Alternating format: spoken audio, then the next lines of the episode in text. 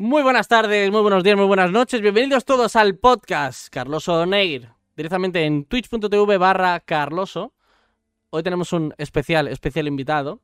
Eh, un fuerte aplauso, primero, primero, al susodicho creador, con todos ustedes. Eh, estoy abriendo el tema de los aplausos, y si no, pues lo hacéis vosotros en vuestra casa.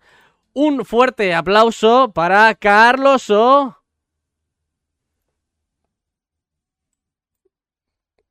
Eh, ok.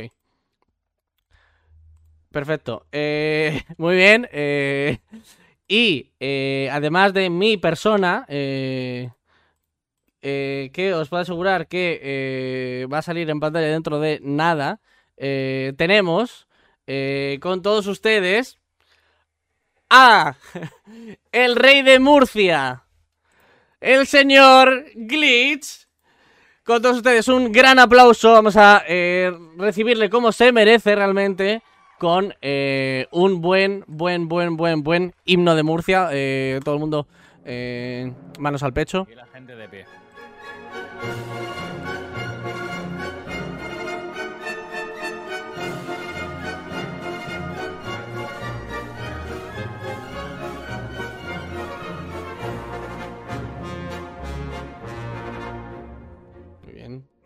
Ya, todo lo que viene es relleno. Ya, to- todo, lo que viene, eh, todo lo que viene solo pueden escucharlo los murcianos.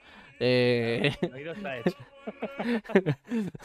bueno, eh, ahora de verdad eh, tenemos al, eh, de verdad, lo- no, no va ni en bromas, al rey de Murcia. Eh, bienvenido, bienvenido, bienvenido Antonio. Eh, eh, ¿Qué tal? ¿Cómo estás? Muy bien, estoy muy, Muy bien. Estoy con ganas de tirarle a tope al podcast, a Carlos On Air, y quiero que hablemos de nuestras cositas aquí, que Eh, a hablar con nosotros. Una pregunta, eh, claro, esto para, para, los, para los oyentes a lo mejor no lo van a entender, pero eh, Antonio, ¿puedes, ¿puedes sacarte la polla? Ah, sí, claro. Perfecto. Bueno, pues ahora eh, en, en unos segunditos, esto solo va a ser contenido para los, eh, los que están visionando el contenido visual en Twitch. Eh, Antonio se acaba de sacar la polla en directo.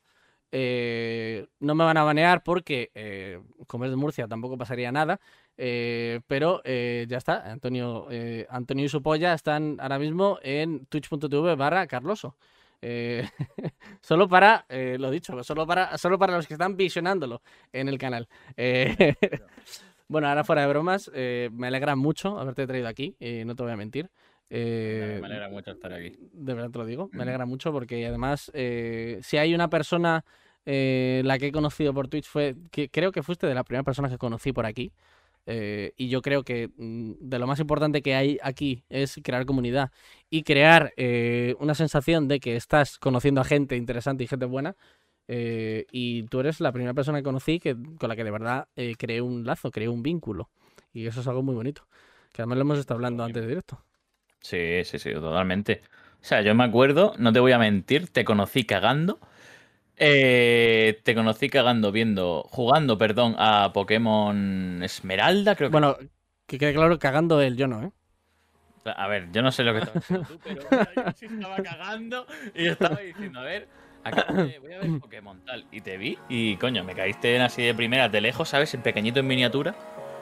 Y dije, pues para adelante, vamos a ver al chaval este. Y ya te metiste con Murcia y ya fue cuando te quise más todavía.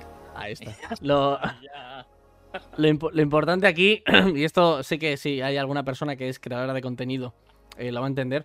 Lo importante aquí es eh, conocer gente, porque si hay una cosa que es importante eh, en la vida es que disfrutes del camino que estás recorriendo y que el final lo tengas en cuenta, la meta es importante, pero tengas muy, muy presente a la gente que conoces por el camino.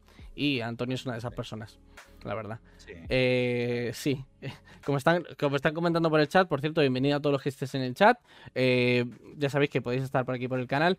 Yo leo absolutamente todo lo que comentéis por el chat. Eh, muy probablemente haya eh, cositas nuevas que veréis, ¿vale? Eh, va a ser más relacionado al tema de al tema de noticias o la parte más de eh, los tops que va a hacer Antonio. Pero bueno, he implementado un par de cositas para los de para los que estáis eh, en Twitch y, y- así podemos interactuar un poquito. Pero yo eh, siempre voy a estar pendiente, y seguramente Antonio también, de que estáis comentando por el chat, ¿vale? Esto también eh, quiero que lo sepáis, que va a haber un feedback instantáneo que va a ser, eh, que va a ser eh, totalmente recíproco. Yo os voy a leer y vosotros me vais a escuchar a mí. Eh, se parece un poquito a Gizax, como estáis comentando por el chat, porque este señor, apar- aparte de sacarse la polla en directo, también tiene eh, diferentes personalidades, ¿vale? es como el chico de Split, eh, pero, pero, pero con pelo, básicamente. Muy buenas a todos, muchas gracias por la presentación, Carlos. Eh, nada, hacía muchísimo tiempo que. Bueno, realmente. Eh, esto ya sabes tú por lo que empezaste. Porque empezamos con el podcast. Mm. Sí, realmente... Cuéntalo tú. Realmente eh, teníamos planeado Antonio y yo antes de antes de que eh, se- antes de que Gizax se fuese y viniese el señor Glitch eh, había un proyecto entre manos que, que iba a ser eh, un poquito eh, él y yo hablando sobre videojuegos que es realmente por, por- es el motivo del podcast de- en el que estamos hoy pero bueno por avatares del destino ya sabéis que pues esto eh, es más un hobby que una profesión y tienes que aprender a priorizar cuando eres mayor y cuando te tienes que priorizar, pues tienes que sacrificar cosas. Y eh, por ahora, por ahora, nuestro señor Antonio ha tenido que sacrificar eh, los streamings por un, por un tiempo no establecido por nadie. Pero bueno, como es el rey de Murcia, al final acabará, acabará haciendo lo que quiera y seguramente eh, acabe volviendo como el, como el glitch. Como el glitch, eh, a lo mejor con X. Vuelvo, vuelvo en otra forma. Vuelvo en forma de agua, como dice todo. muy bien. ¿Qué, qué es lo que nos falta aquí en Murcia? Por eso pongo el campo. Ahí está. Ahí está, ahí está. Murcia, Murcia no tiene playa, es como Madrid. No, o sea, Eh, tú, piensa, tú piensa que realmente que nosotros bebemos agua cuando llueve y abrimos la boca. O sea, ahí empezamos a recoger y ya luego tenemos ya, pues a lo mejor por una semana y tal. Parece ser mentira, pero realmente no, ¿vale? O sea, realmente aquí estamos hablando de factores. Eh, vale, hecha las presentaciones un poquito, eh, si quieres, Antonio, pasamos a la primera sección del día, eh, que es qué hemos jugado esta semana, ¿vale? Mucha gente ya sabe lo que has jugado tú, que es creo que una niña de cosa, ¿puede ser? ¿A qué? ¿Al qué, perdón? ¿Puede ser que hayas jugado Lost Ark como un enfermo? Desgraciadamente no. Mm, Desgraciadamente curioso. no. qué curioso, No, qué y te- curioso. y no te diré por qué. No porque tenía ganas de empezarlo contigo y con Rodri. Y al no poder ponerme yo coincidiendo en vuestros horarios, me crea el personaje y me queda en el tutorial. Entonces, de ahí no he pasado. Ya. Y.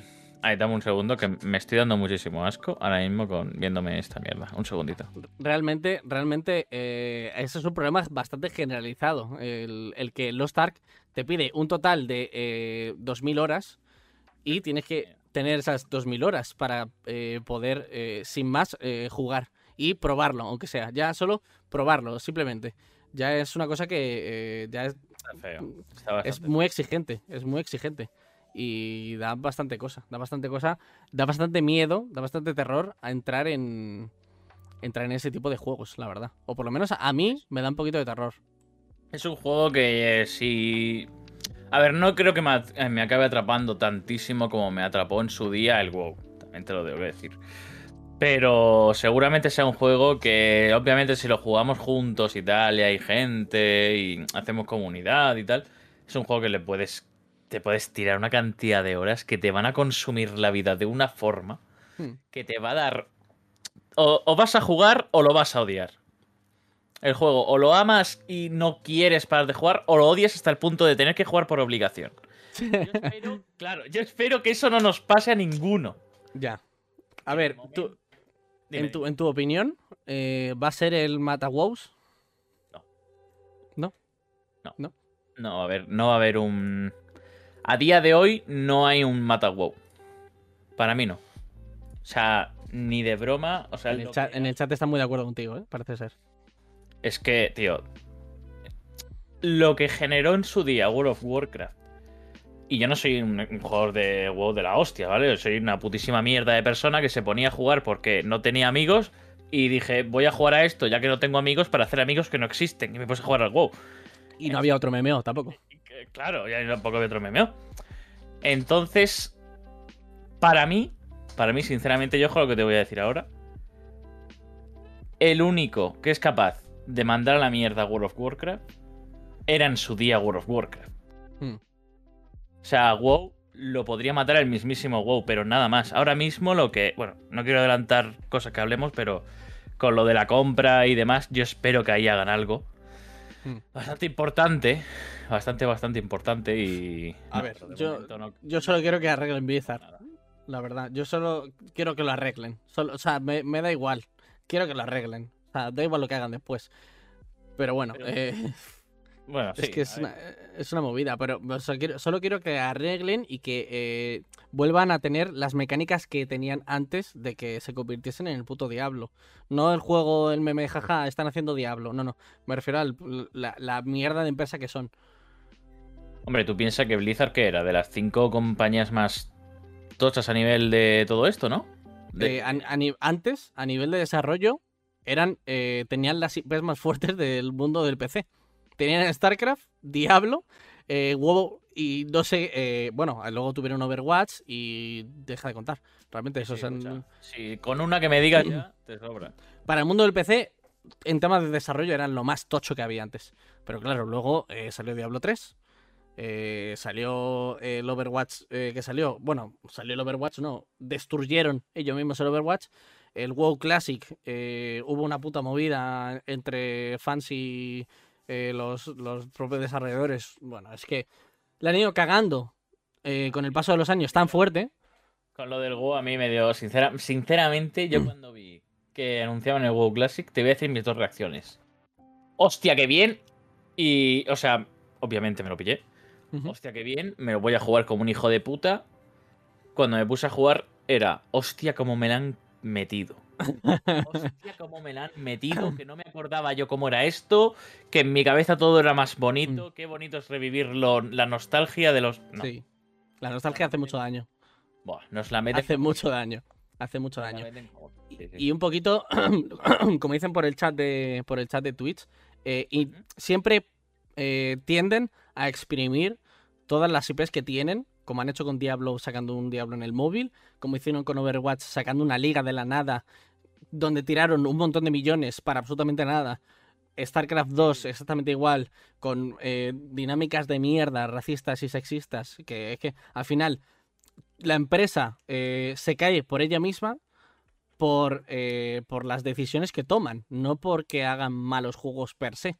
No, que pero se muchos quieren son malos, subir ¿o al no? final a una. Perdona que te interrumpa, se quieren subir al final a una montaña en la que ven que hay. Hay varios sujetos ahí que ya están metidos y dicen, coño, ¿y ¿por qué nosotros no lo hacemos? Con lo que Mm. hacemos de videojuegos y tal. Se quieren meter y ¿qué pasa? Que al final es como todo. Si la metes a la fuerza no va a entrar. Ahí está, ahí Pues está. entonces, eso es lo que. Es que aprovechan que tienen las IPs, a- Activision hacía lo mismo, aprovechan que tienen las IPs más fuertes de la, del mundo de los videojuegos y lo fuerzan. Pero bueno, es una puta mierda, es una puta mierda. Eh, ¿No has jugado otra cosa esta semana?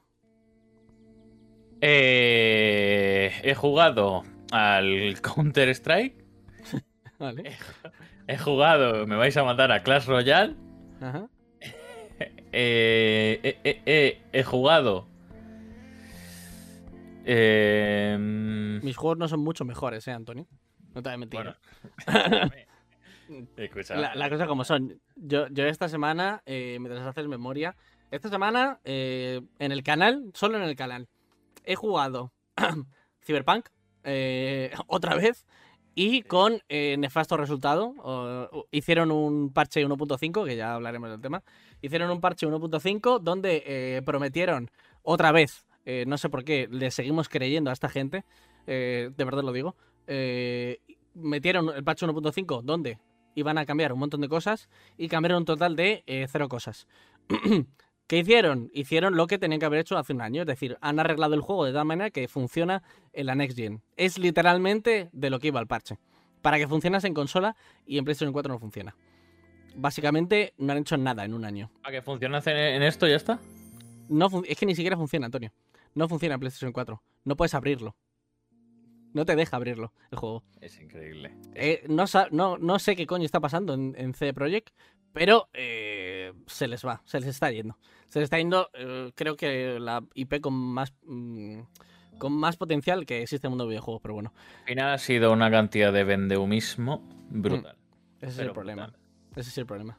Es que a día de hoy también eh, la cantidad de hype que se quiere generar a un artículo, a un juego, a un servicio, con lo que realmente ofrece, te deja las expectativas tan altas que al final cualquier resultado que no se asemeje a lo que el consumidor quiere y o le han hecho pensar que va a llegar es una Eso es. catástrofe.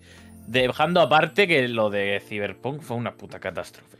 Claro, y luego ya todo el tiempo de desarrollo que tuvo, porque eh, tuvo, eh, como preguntan en el chat, tuvo casi 10 años de tiempo de desarrollo.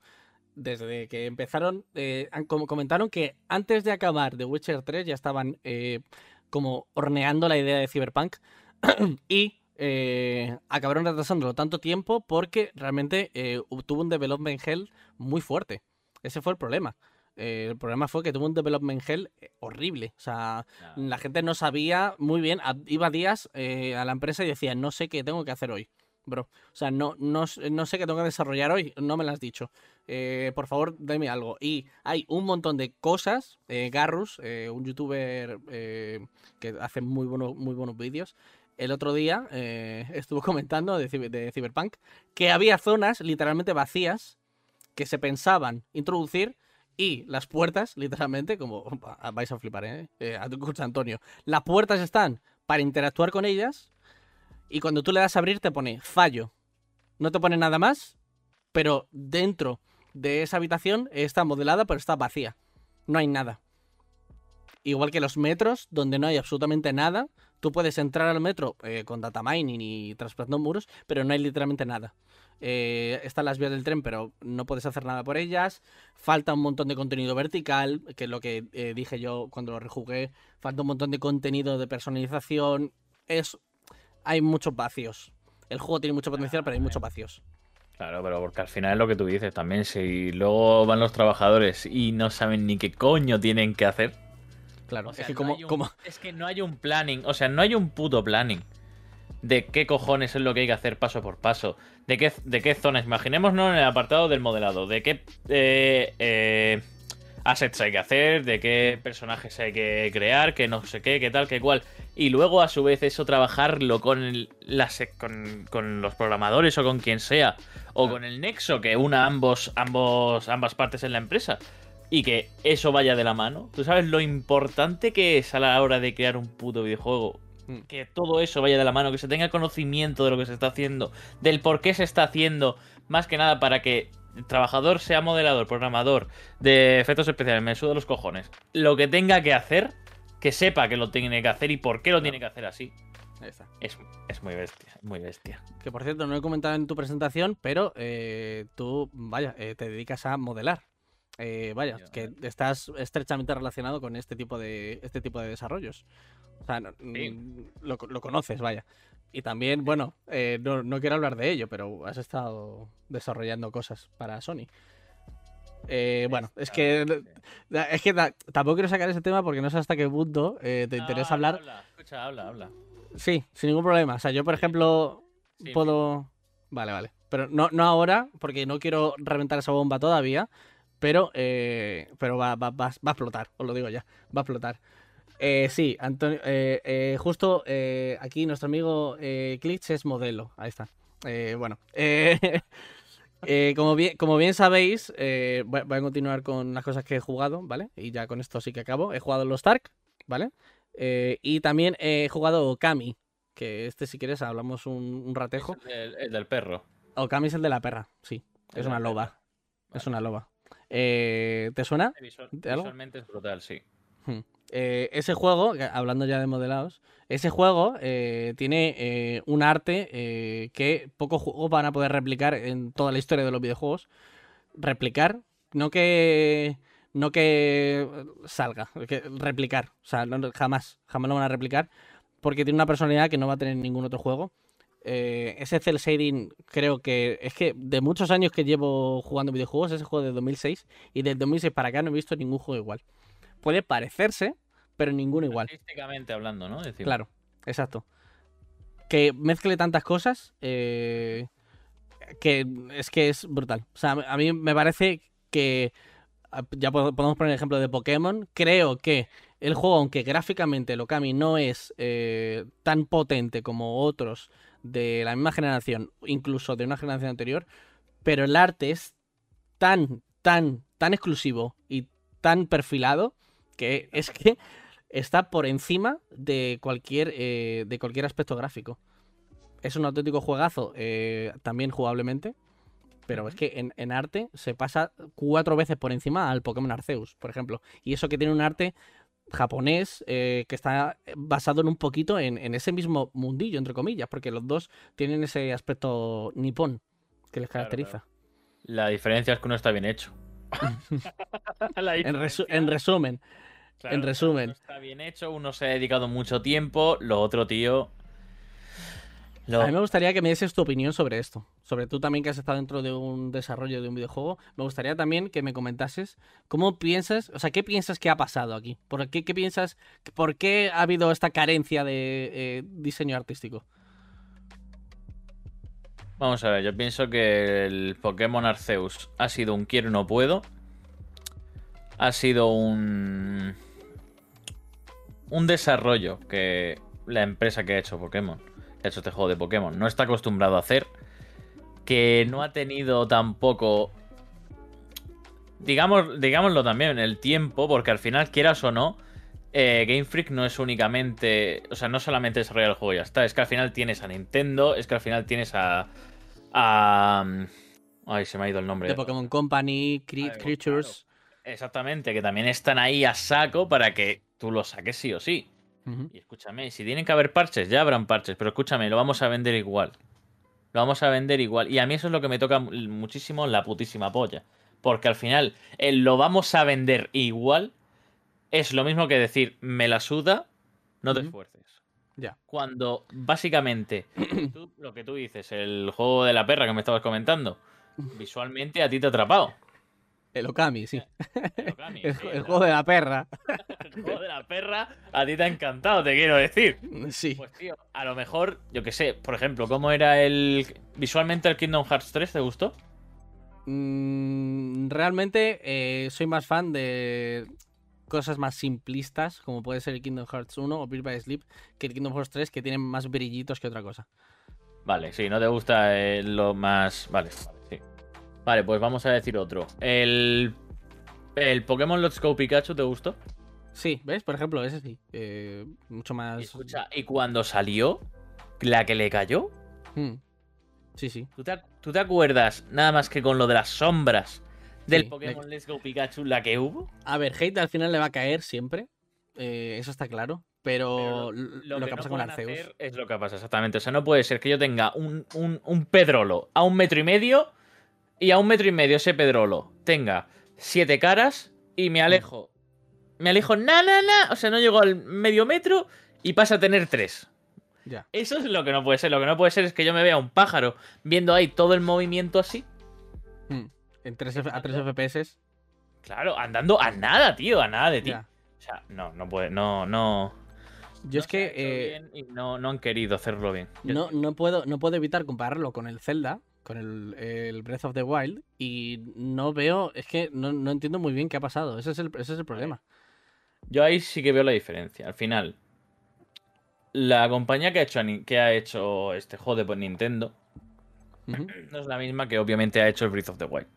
Ya. O sea, no son lo mismo, no están acostumbrados a trabajar en esto, no saben hacer esto. Ellos realmente te han querido simular, porque tampoco es un mundo abierto el juego. Te lo No, venden como no. que es un mundo abierto, pero no lo es. Es un semiabierto, sí. Exactamente. Entonces, ¿quieres, ¿quieres meter ahora mismo un juego? Porque eso es lo malo, porque lo vas a comparar con el Breath of the Wild, lo vas a comparar.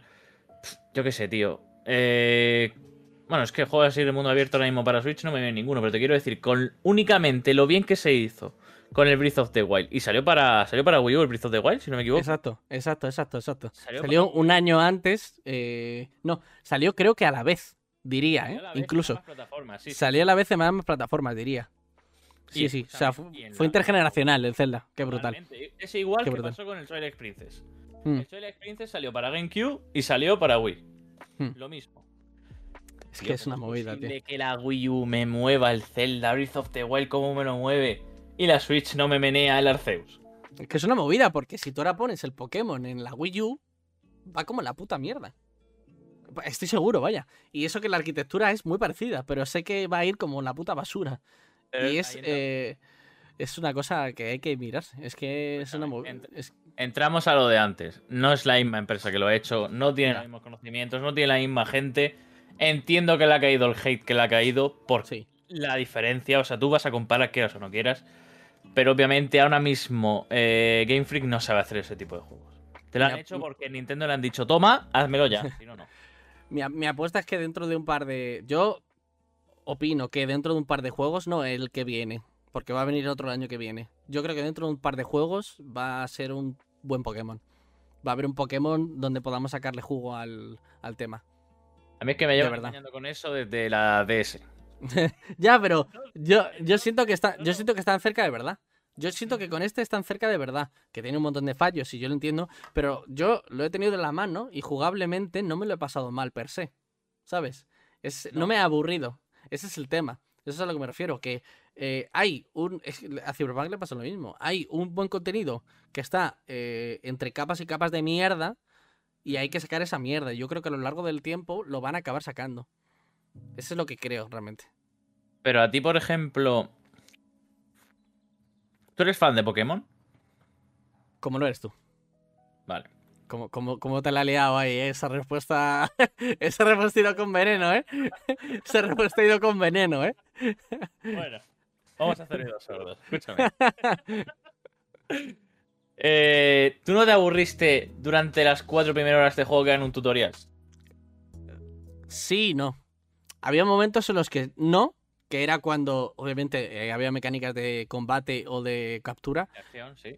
pero el problema realmente eh, es que eh, si una cosa está mal hecha en la saga de Pokémon en general, son los diálogos. Y cuando en un juego de Pokémon pones dos horas de diálogos, tienes un problema. Ya, y tú, Ese era el problema.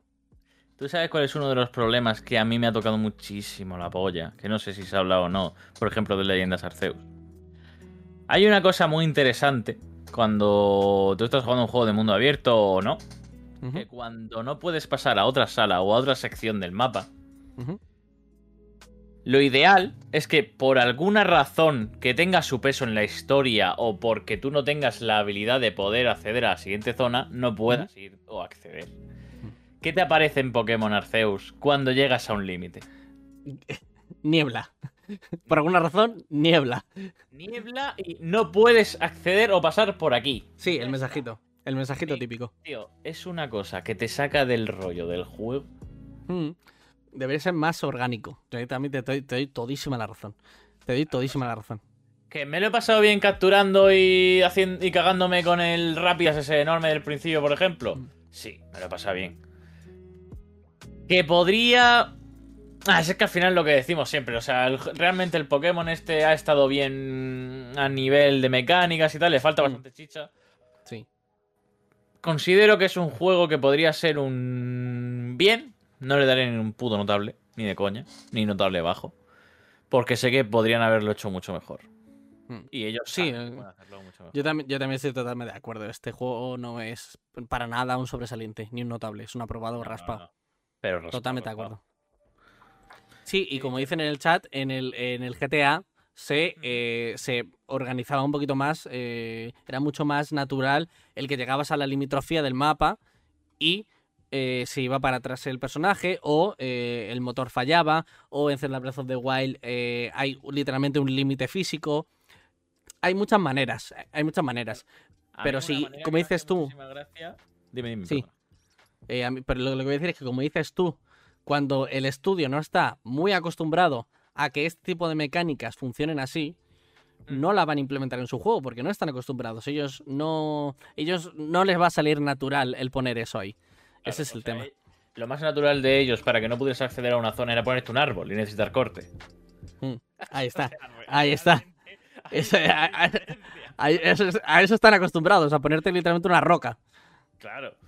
Claro. A mí, por ejemplo, un juego que me, que me hacía mucha gracia como lo hacía era el, el GTA V. El GTA V, ¿qué te hacía? El GTA V te empieza a fallar el helicóptero o te empieza Mm. a fallar el barco y te aparece un puto tiburón y te come. Mm, mm, Ya está. Es en plan, ah, aquí te jodes, aquí te mueres. Me hace mucha gracia. ya. ¿Qué quieres que te diga? Es una tontería, pero que Eh, eh. no te saca del rollo del juego. Claro, es bonito porque se lleva haciendo desde tiempos inmemoriales esto. Desde que. ¿Te acuerdas el, Jack, Jack and Dexter?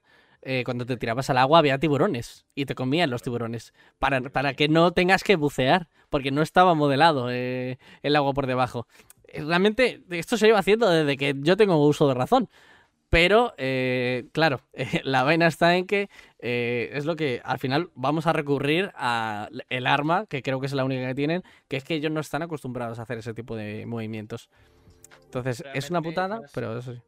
Sí, es más la, la excusa, diría yo. Mm. Sí, sí, sí, es una excusa, pero al final es, es lo que es. Al final no, es que no puedes, como se dice, no puedes sacar oro de una mina abandonada. No puedes, es imposible. O no puedes pedirle peras al olmo. Es literalmente eh, irracional. Es- no es excusa, pero es lo único que podríamos alegar al respecto. Realmente. Ahí, ahí me toca mucho los cojones porque, ya te digo, porque es. Porque Pokémon es la, la puta. Es el pináculo de los videojuegos. Literalmente es, el, es donde se basa todo. Es la franquicia más grande que hay. Pokémon. Mm, sí, sí, es, es uno de los pináculos de los videojuegos. Es por lo que los videojuegos se hicieron mainstream, literalmente. Escucha, que es más grande que Harry Potter. Es más, es más grande que cual, lo que quieras. Excepto que Mario Bros. A Mario Bros no me lo No, toques. Vende más. O sea, Pokémon entre peluches, Como videojuegos, está como franquicia es la más grande del mundo. Y te hace Más que ¿Más que Mario Bros? Hostia, me has pillado, ¿eh? Yo pensaba que Mario Bros era mucho más grande que Pokémon. Mario Bros. se lo. O sea, Pokémon se folla a Mario, tío. O- ojalá verlo eso, tío. Ojalá. Ojalá, ojalá. Si lo encontráis, por favor, mándamelo por correo, ¿vale? Me interesa. Vale, perfecto. Bueno, pues Rule 34 aside, eh, si os parece bien, eh, vamos con eh, el momento en el que Antonio nos muestra un poquito, ya para finalizar el arco de presentación de Antonio, donde él nos habla un poquito sobre los juegos que le han marcado más o donde se ha sentido más cómodo o donde quizá más horas ha intervenido en, en toda su vida, ¿no? Que realmente esta, esta sección, ya sabéis que os traigo el invitado para que hablemos un poquito con él, le conozcáis y sobre todo sepáis por qué, eh, de qué picojea, como digo yo, que sepáis qué juegos ha jugado, qué historia tiene dentro del mundo de los videojuegos y sobre todo cuáles son sus gustos, ¿no? Para, si por algún motivo queremos insultarle, pues saber un poquito una base y decir, pues mira, es que te gusta este juego. No me insultéis, claro. Ahí está, ahí está, literalmente. Se insulta siempre con conocimiento, eso es súper importante. Vale, pues eh, si quieres, eh, mientras, eh, mientras tú vas diciendo por qué te gusta un juego, yo eh, aquí, para los que están haciendo el visionado en Twitch, yo voy a poner un pequeño, un pequeño vídeo, eh, tráiler, para que más o menos se tengan un, un ambiente donde, donde introducirse, ¿vale? Entonces yo, si quieres, te doy paso y le vas dando.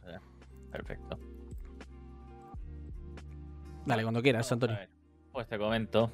El primer juego que te he dicho creo que era el, el Ocarina of Time, el Mm. Zelda, ¿Correcto? que fue prácticamente el juego por antonomasia que yo más he jugado en mi puta infancia. O sea, yo recuerdo llegar del colegio, irme. Es que, claro, es que esto va a ser muy típico, ¿no? Muy de casa, muy de tal. Lo voy a contar como si lo estuviera contando un colega, que es lo que tú eres, pero la gente también.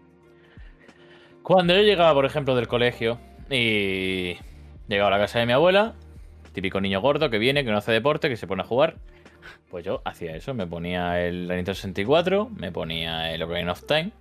Real- Realmente no, no conozco a nadie que de pequeño eh, se haya no, no haya cogido la consola inmediatamente, de verdad.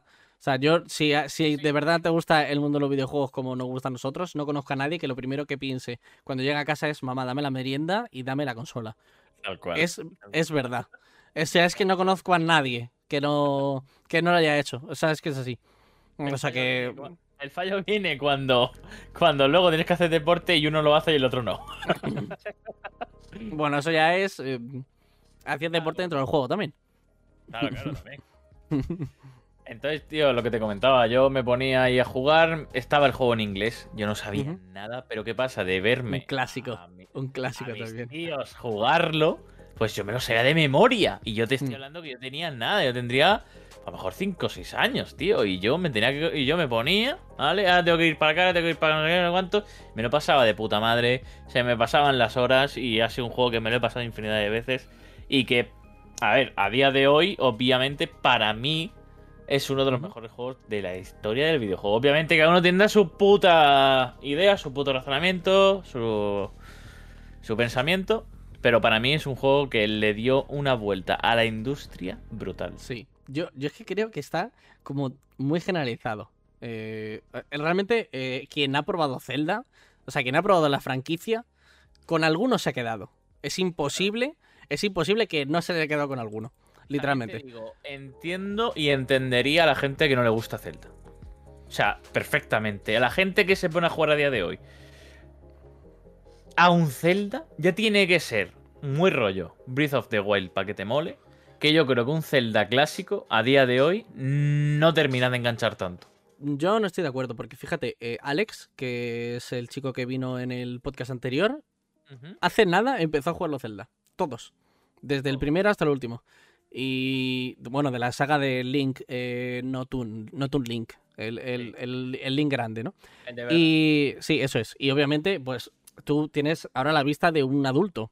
Tienes otras eh, experiencias, tienes pues otra manera de, vivir los videojuegos. Obviamente no le gustaron todos y obviamente, como todo, eh, hay gustos. Mm. Eh, yo, mi recomendación es que si te gustan los, los juegos de aventura, literal, ya está. Si te gustan los juegos de aventura, para ahí, tienes que jugar el Zelda. Cualquiera de ellos. Al final, vas a tener alguno que te acabe gustando. Si el Twilight Princess es porque eh, el mundo es un poquito más oscuro, un poquito más corrompido, llevas eres un furro. Si te gusta Twilight Princess, pues normalmente es porque eres un poco furro. Eh, es que es así. Eh, si te gusta, si te gusta el tema, pues un poquito más de aventura clásica, pues te va a gustar el Ocarina of Time, como te gusta a ti. O si te gusta la aventura clásica, pero quizá con un tono un poquito más dark, te va a gustar el Majora's Mask, que es mi caso, por ejemplo. Es que al final, eh, bueno, yo creo que el pináculo de los Zelda es el Breath of the Wild, como tú bien has dicho, pero eh, creo que a día de hoy, como te guste un poquito el género de Action RPG o de aventura, Zelda te va a gustar. Es, además, yo creo que es categórico, porque si hay una cosa que ha marcado el mundo de los videojuegos es la piratería, o sea, eso es lo primero, eh, y lo, ahora fuera de bromas. Eh, lo segundo es el Zelda. Zelda tiene todas las mecánicas que vas a ver en todos los videojuegos. Dark Souls tiene mecánicas del Zelda. Mario Bros. tiene las mecánicas del Zelda también, eh, si me pones. cualquier juego a día de hoy que tenga plataformas y sea un juego de espaditas de acción y de aventura, el rodar, el dinero con las rupias, el comprar bombas, el utilizar bombas para romper muros, todo fue un este de mecánicas brutal. O sea, no había una cantidad de mecánicas y de opciones en un, en un juego que yo recuerde de la época que. es, que es que le pintaba la cara. Sí, asentó todas las mecánicas de todos los juegos de aventura de tercera persona. Es que es así. ¿Tú sabes por qué te he dicho que no creo que a todo el mundo le guste Zelda? Claro, te escucho. Yo creo que no a todo el mundo le gusta Zelda porque tú dime ahora mismo cuántos juegos eh, single player se venden. Ah, vale, claro, sí, sí. No, no, sí, obviamente sí. Bueno, pero. Imagínate. Claro, pero. ¿Y si te gusta Genshin Impact? Estás mal. Estás mal, tienes un problema. Vete al psicólogo. Desde aquí, desde aquí te invitamos a que, a que vayas rápido al psicólogo de la seguridad social porque tienes un problema. Eres canecrer y te gustan las molas chinas. Te gustan las monas chinas mucho, demasiado, quizá. Sí, no sé, a ver. Yo lo probé el Genshin Impact y tal, y a mí no. A ver, sí, está guay para al principio por lo bonito que se ve todo y tal, pero no. No es, que, me, atrape, tío. Si Nintendo quisiese, quisiese, si Nintendo quisiese, te digo yo que habrían hecho un Genshin Impact de Zelda. Te lo digo yo porque es, es que es el, es el dinero que da Genshin Impact no es normal. Y literalmente, si lo miras con un poquito de retrospectiva, es un Zelda. Sí, no, totalmente. Escúchame, si yo empecé a jugarlo porque me parece un Zelda. Claro, ahí está. Tiene habilidades, pero ya está. O sea, es lo único que cambia. Es así. Eh, es así. Sí, si Nintendo quisiese, seguramente Zelda sería un juego como servicio, como es eh, Genshin Impact. Pero Nintendo no va a eso. Le apetece. O sea, Nintendo. Hace lo que le apetece. Dilo. Literal. Nintendo es como. Tío, ¿cómo te lo digo? Nintendo es como ese chaval que está todo el día contigo, ¿sabes? Eh, que no hace nada malo, que no tal, que no opina. Existe. Que, exacto, existe. Pero luego cuando dice algo, se hace de notar. Sea para lo bueno o para lo malo. Mm, O sea, el día, en el momento que habla, es como. No me acuerdo dónde lo vi, que lo pusieron como un ejemplo. Tú imagínate a Sony, tú imagínate a Microsoft y a Nintendo en un aula. Sony y Microsoft estarían luchando ahí por ver quién más o menos va tirando más en clase, quién es el más listo. Sí. Nintendo es de los notables. Nintendo está ahí, de vez en cuando te saca una matrícula que te cagas, pero él está ahí. A Sí. su bola y no hace nada más. Él, él está para pasar, para pasar de curso, pero no habla con nadie y no tiene rollos con nadie. Claro, no destaca, no tal, pero de vez en cuando te mete una. sí, Una follada ahí de repente en el ano. Es que. que dices. Puedes decirlo, puedes decirlo, no pasa nada. Vale, no vale, pasa menos nada. o sea, es que aquí no hay tapujos. Pero bueno, realmente sí. Eh, realmente, realmente yo también lo veo así, sinceramente. Y creo que ellos también se ven así, por eso están en la posición en la que están. De verdad lo digo. De verdad lo digo. totalmente. Bueno, pasamos al top 2, al top 2. Venga, a ver cuál es el top 2. Que no. Bueno, también que, que, claro, he dicho 2, pero porque es el número 2, o sea, que es el juego número 2, no que sea su top 2. Eh, No, esto lo quiero dejar claro también. Aquí no hay ningún tipo de favoritismo. Claro, claro, dejemos claro que hay juegos que no he metido porque iba diciendo también sobre la marcha. Pero esos son los buenos. Esos son los buenos. Esos son los que realmente dices, son estos. A ver, se me ha olvidado el Mario 64, el WoW, pero bueno, sí. Bueno, sí, pero realmente es que cinco juegos solo es eh, una- un suicidio. Porque hay muchos eh, que te han marcado, es obvio. Porque si no, estarías leyendo libros, no estarías jugando videojuegos. También, estoy leyendo yo, yo. He dicho libros. Eh, bueno, eh, siguiente. Continúa, continúa. No, no, vamos a ir con el segundo, el top 2. Top 2. Eh, dilo, dilo, dilo. Dilo tuyo. Eh, CS, ¿no? Supongo. Sí, pues sí. Sí, pon el CS. Venga, vamos a ello. Cuando pongas el trailer, dímelo. Ya está, ya está, no te preocupes, tú sigue. Antonio, di lo tuyo. Mira, Murcia, pijo. Eh... Nada, a ver. Bueno.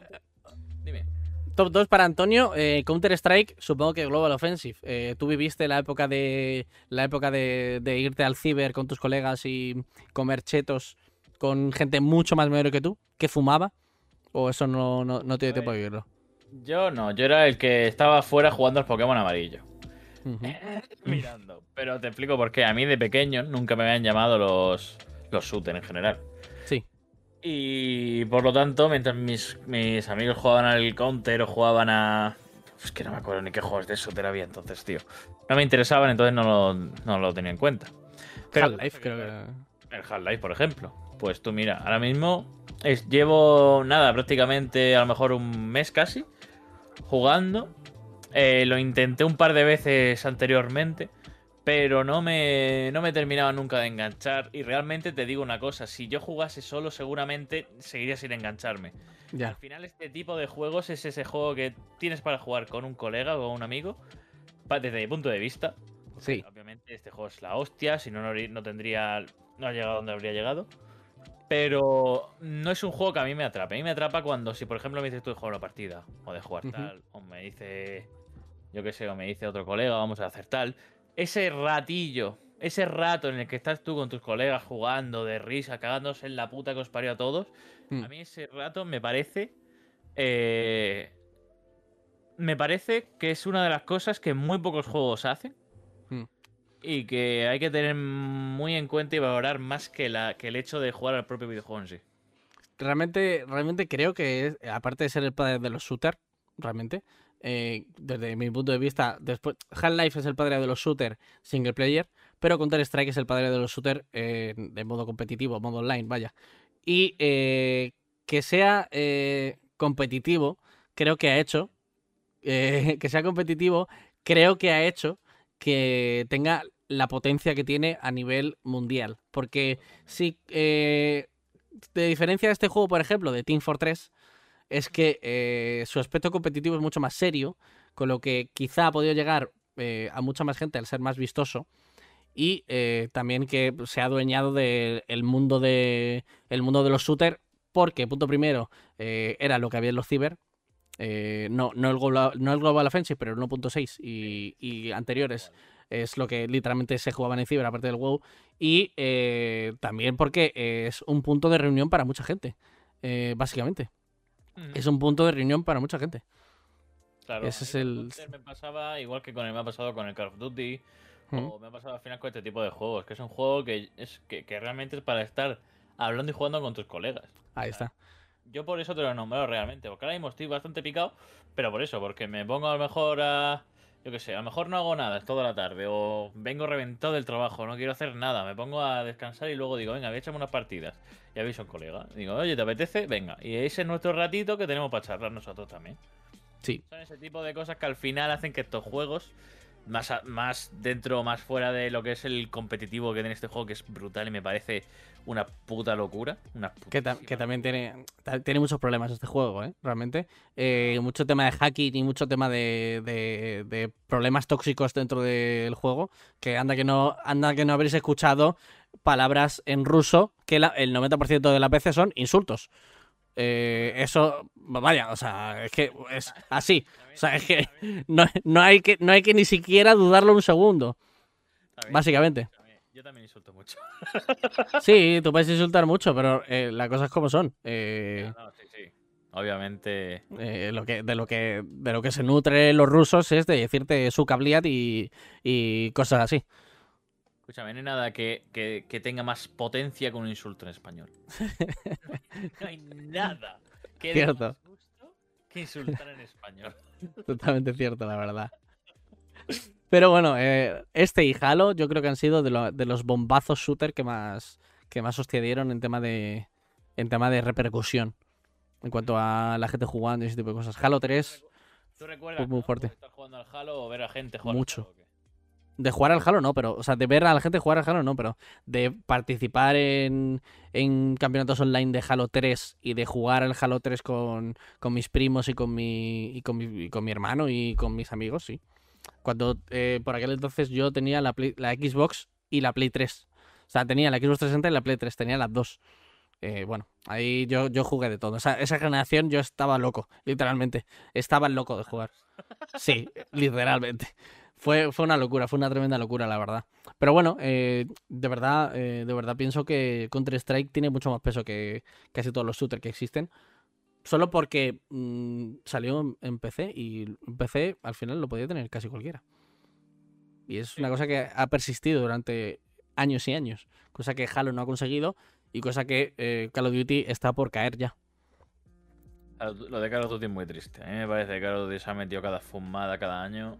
A ver, creo que se ha sabido modernizar mejor que, Counter-Strike con el tema del el Warzone. Pero, pero para los que nos gustaba el eh, COD de antaño, el de me, me meto en Rust y voy con la con el Franco, voy con la ACR y cosas así, pues eso ya nosotros no somos el público objetivo, realmente. Ese es, el tema, que nosotros no somos el público objetivo de, de los CODs, que son la gente que juega a Warzone. Ese es el público objetivo, realmente, pero bueno. Eh, Bueno, y si quieres... mirando- Dime, dime. No, si quieres, que- te voy a decir que si quieres pasamos a otro juego de tiros que te ha gustado mucho también. Pero eh, finaliza, finaliza y ya pasamos a The Last of Us. No, nada, que. Que. Sí, que al final el. Nosotros tenemos que pensar lo mismo, ¿no? Mm. Al final, no es un juego que a ti te ha gustado en su día. No es algo que va- te va a tener por qué seguir gustando. Al final, Mm. las empresas se mueven por, como tú bien has dicho, por, sec- por sectores, por, por público objetivo. Y eso va cambiando muchísimo. O sea, al Mm. final lo que en varias cosas son tendencias, lo que al final mucha gente intenta jugar, o, o al final cuando, por ejemplo, Call of Duty, yo me acuerdo de un Call of Duty, no recuerdo el nombre ahora mismo ni cuál es, que era uno que tú podías ir caminando por las paredes con los ecos. Ghost. El Call of Duty Ghost. Tío, Fue, fue el Ghost, No el que, el que estalló el, el- el- la caída del Call of Duty. Fue ese. me pareció... Uf. Uf. Fue, fue, fue problema de muchas cosas. Battlefield estaba repuntando. Ujú. Estaba Titanfall por ahí también. Que hizo bastante compe porque Respawn salió de Activision y ahí hubo problemas. Ahí hubo problemas y realmente eh, COD intentó eh, sacar el tema de los jetpack y correr por las paredes, pero se quedó un poquito en la nada. Eh, venían, de, eh, venían de un bombazo que fue el Black Ops 3. eh, y claro, ahí ya decía, bueno, pues podemos inventar. Y se comieron una tremenda polla. Y al final lo que vieron es que en el siguiente, que ya no me acuerdo ni cuál era, dijeron, mira, pues se acabó y hacemos Warzone. Sí, no recuerdo cuál era tampoco, pero. Por ejemplo, a mí el, ni- el. También eran juegos que eran muy fácil de, de al final de hacer trampas en ese juego. Pero por ejemplo, los Modern Warfare 2 y 3. Ujú. A mí me han Joder. parecido de los, de los shooters que más horas le he podido dar yo solo. Real. Con mis colegas y tal. Una puta barbaridad. Que luego te encontrabas al típico que iba con una pastilla de jabón, os encerraba a todos en una torre y reventaba por tres que nacía ahí. Pero, pero aparte Sí. de esos casos, muy bien. Realmente el único que era puro, puro, puro fue el, el Modern Warfare 1, el Call of Duty 4. Y se llenó de hackers y ya para qué. Sinceramente. Ya para qué. Porque es que al final esos juegos, que luego ya hablaremos de la preservación de los videojuegos, esos juegos acaban muriendo. Porque el público pues acaba, acaba envejeciendo y acaba yéndose a otros sitios. Exactamente, es normal al final todo eso. O sea, la- ese es el problema realmente. Pero bueno. Eh, nos quedarían eh, tres jogos. Eh, vamos, si quieres, un poquito chopeado. eh, para, para ir directamente a noticias. eh, que no hay muchas, pero tienen mucho, mucho contenido al final, realmente. Eh, vamos con el último de nosotros, si quieres. Venga. Vale, pues eh, número 3. para Antonio, eh, uno, de, uno de los, bueno, para mí también realmente, eh, uno de los shooters más importantes en tema de single player, eh, The Last of Us. Eh, Eli y el mentiroso de eh, el otro que no me acuerdo ni cómo se llama, que es un cabrón. Joel, que le odio. Le odio. Te lo juro, ¿eh? Menos mal que se muere el 2. Le odio porque yo no, yo no jugué, jugué en directo el The Last of Us 1. Lo disfruté muchísimo. Pero es que no entendí muy bien el final del, del juego, del 1, del primero. ¿eh? Bueno, de- el final del 2 tampoco lo entiendo. Pero el final del primero, el final del primero eh, me rompió. Porque no entendí muy bien. eh, voy a hacer spoiler, ¿vale? Da igual. O sea, te quiero decir, The Last of Us tiene más años que yo, casi. Eh, el, el final cuando... eh, ya no me sale ni el nombre. Me sale John, no sé por qué. Joel, Eh, Joel, gracias. Eh, en el final donde Joel le miente a Ellie y le dice, no, tú no te preocupes, esto está perfecto, no tiene ningún virus. Todo va a salir perfecto. Cuando es literalmente mentira, eh, pues me, me di- me dio que pensar. Para protegerla, sí, pero ¿para qué? Sí, es, una, es un adulto ya. O sea, ¿por, qué? ¿Por qué? vamos a ver. ¿Tú te acuerdas de cómo empezaba? Ve poniendo el trailer si quieres de fondo. ¿Tú te acuerdas de cómo empezaba el de las tofas? Eh, empezaba con, sí, entiendo que a Joel, se- sí, se le muere la niña, la rubia. Se le mueren los brazos, además. Bien. El final que tiene, yo lo entiendo con el siguiente motivo. Ya has perdido a tu hija una vez. Ahora mismo Ellie es como tu hija otra vez. ¿Vas a dejar que la maten para poder... Que sí, que es un pensamiento muy egoísta. Vas a dejar que la maten para que se pueda hacer el... Realmente lo que era el antídoto, ¿no? Del para que la humanidad se salve, literalmente la humanidad, sí. Ahí está el pensamiento egoísta del ser humano. Es una fumada que flipas, pero Mm. yo no sé hasta qué punto te podrías poner en la piel realmente de este personaje. Es decir, matan a tu hija. Te pasas un montón de años hecho una putísima mierda haciendo de todo por poder sobrevivir. Te encuentras a otra cría que tienes que llevar por un encargo. Que al final resulta que le coges el cariño y ese amor que querías. Sí. eh, como a tu hija. Ujú. ¿Vas a dejar que la maten para crear una. una. sí, un. una- un este?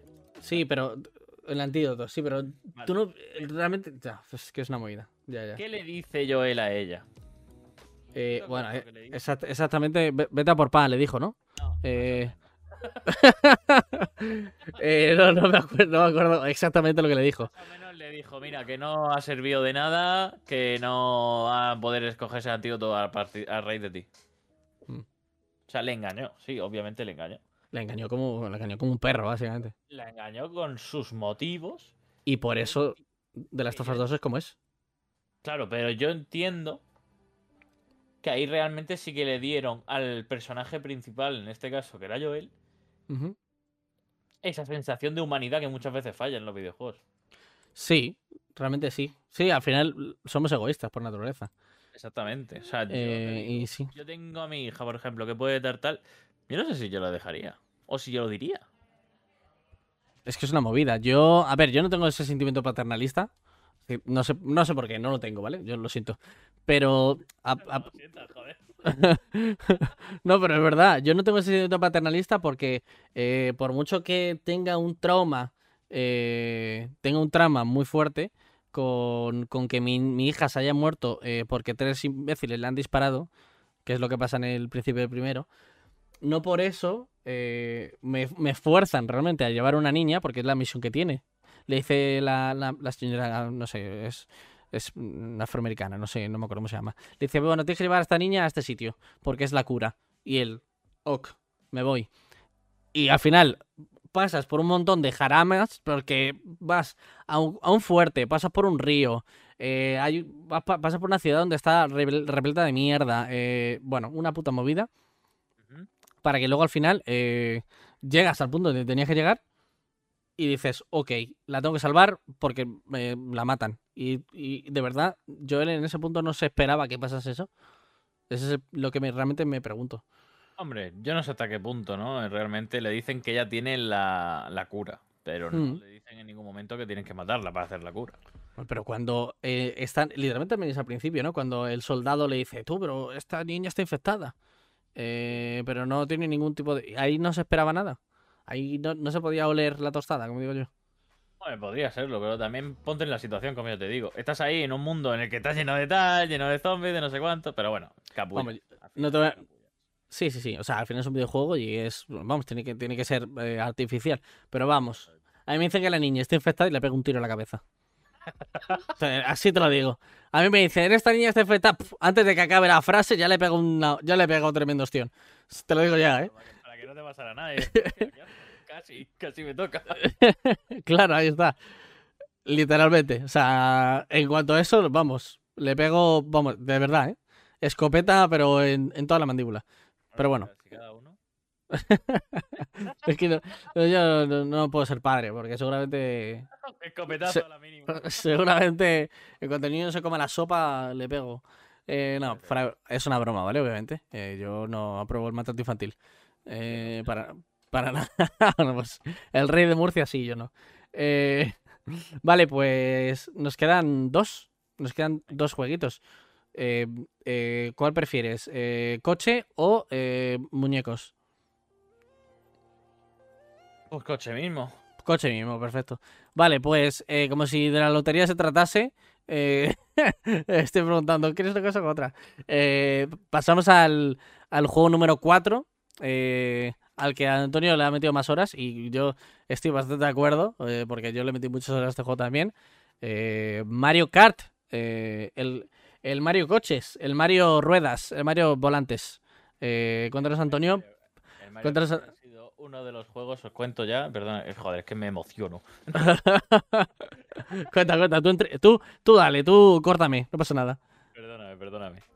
Eh, nada, el, el Ma- el Mario Kart que te he dicho es el Double Dash, que es el de GameCube. Es uno de los juegos a las que más horas insanas le he Ujú. echado.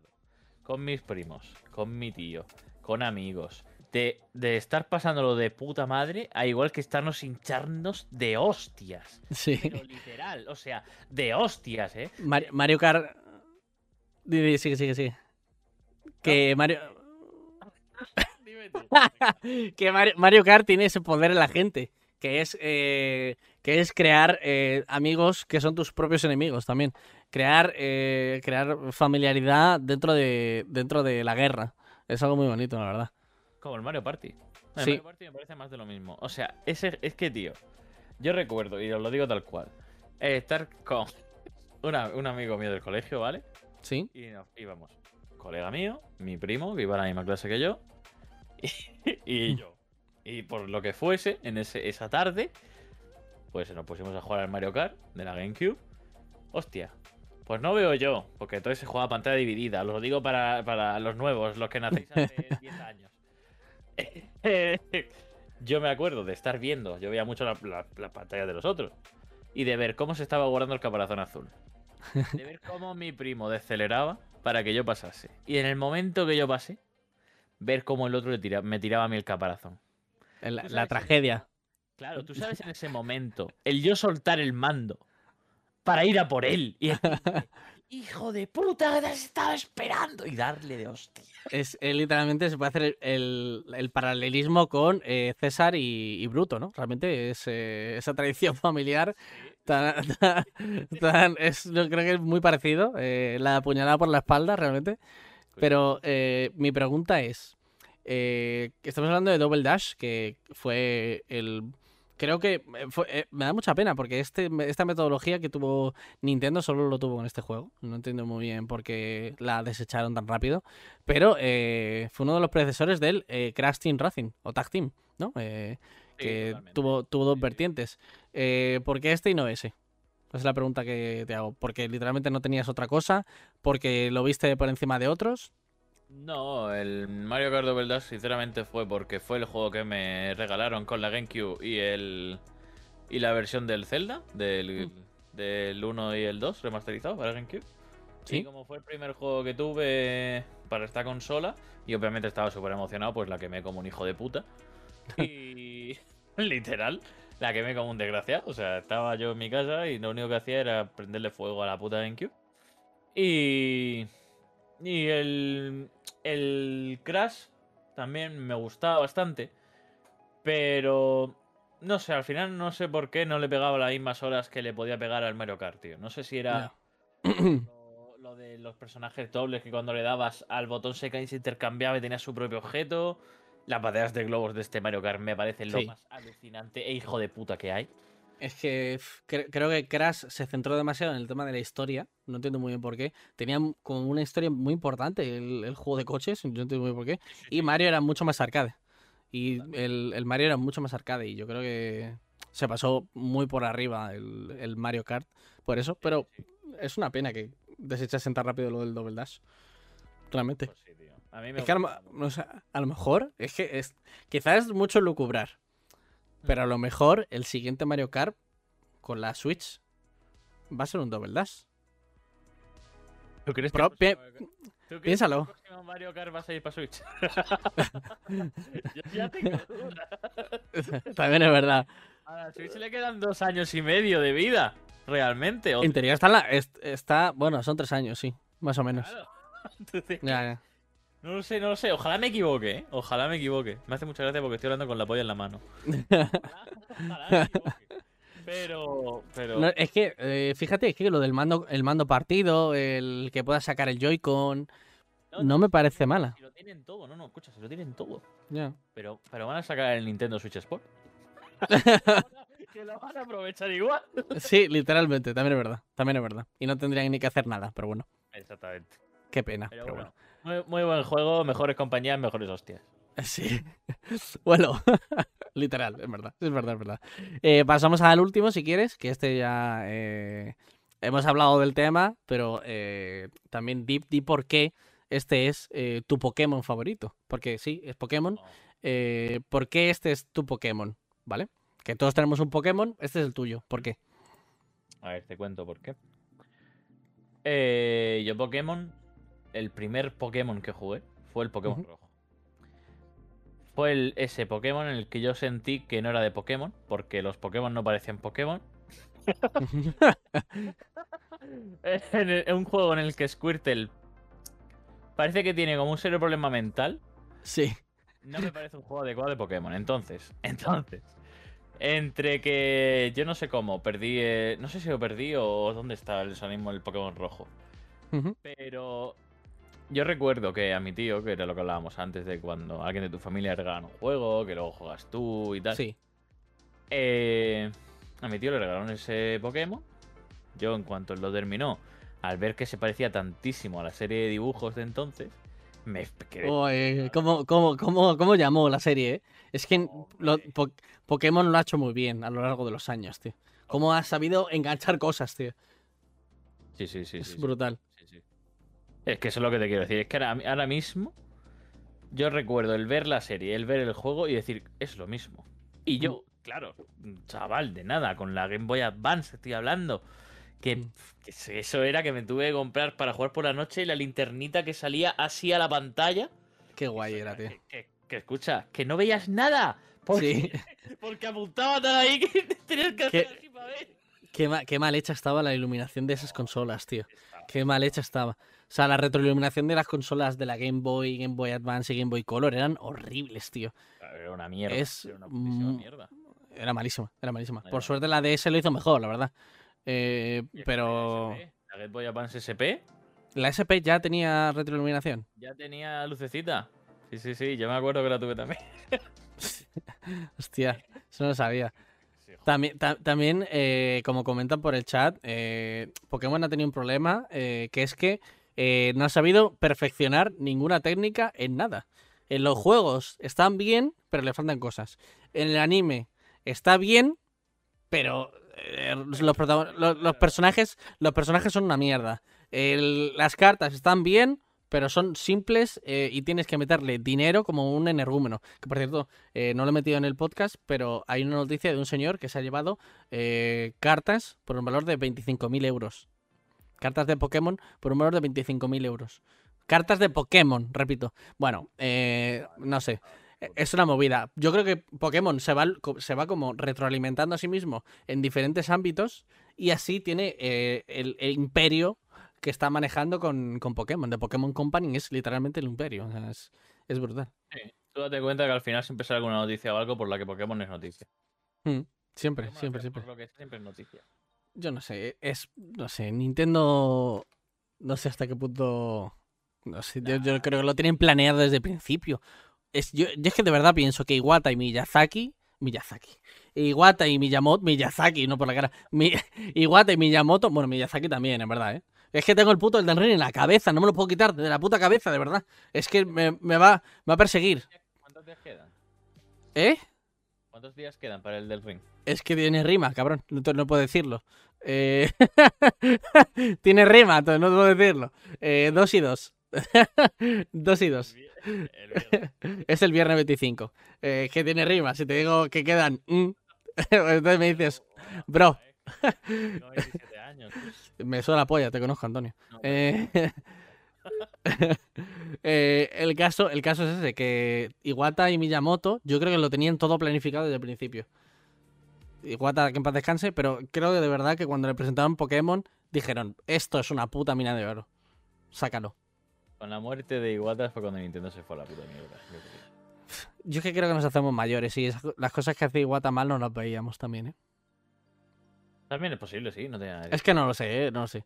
O sea, te quiero decir, mm, obviamente no, yo no, no, cono- no. no conocía personalmente a Iwata. ¿Tú recuerdas cuando empezó a decir que nunca sacarían un modelo de suscripción? Ya, ya, ya. ¿Recuerdas- Sí, sí. ¿Recuerdas cuando salió el modelo de suscripción? Sí, sí. A ver, era, era, o sea, era cuestión de tiempo, ¿eh? Era cuestión de tiempo. Pero no hacerlo así. Ya, eso sí, es verdad. Era Es cuestión que- de tiempo, Pero no hacerlo así. Es que no hay, na- no hay nadie que pueda con Nintendo. Es que eh, parece el podcast de hoy va de Nintendo, literalmente. Pero es que no hay nadie que pueda hacer nada. O sea, literalmente estáis, estamos atrapados. Estáis y nosotros también. Estamos atrapados. Nintendo, no hay, no hay nada que podamos hacer contra Nintendo. Nintendo va a seguir haciendo sus cosas y nosotros vamos a tener que seguir tragando. Sí. Es así. Y lo siento mucho que lo diga yo, pero es lo que hay. No sé qué es verdad. Ahora mismo Nintendo puede hacer lo que quiera, desgraciadamente. Por eso. Y no va a salir otra compañía que tenga Mario. O que tenga Zelda. es que es así. Lo siento mucho.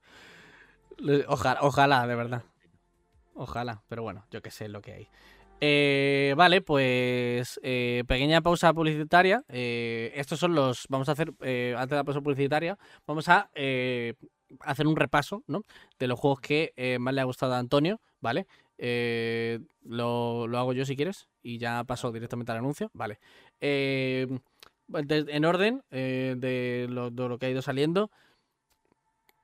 Pokémon amarillo, ¿vale? Eh, el Pokémon. El Pokémon de Pikachu, literalmente, el, el que te seguía Pikachu.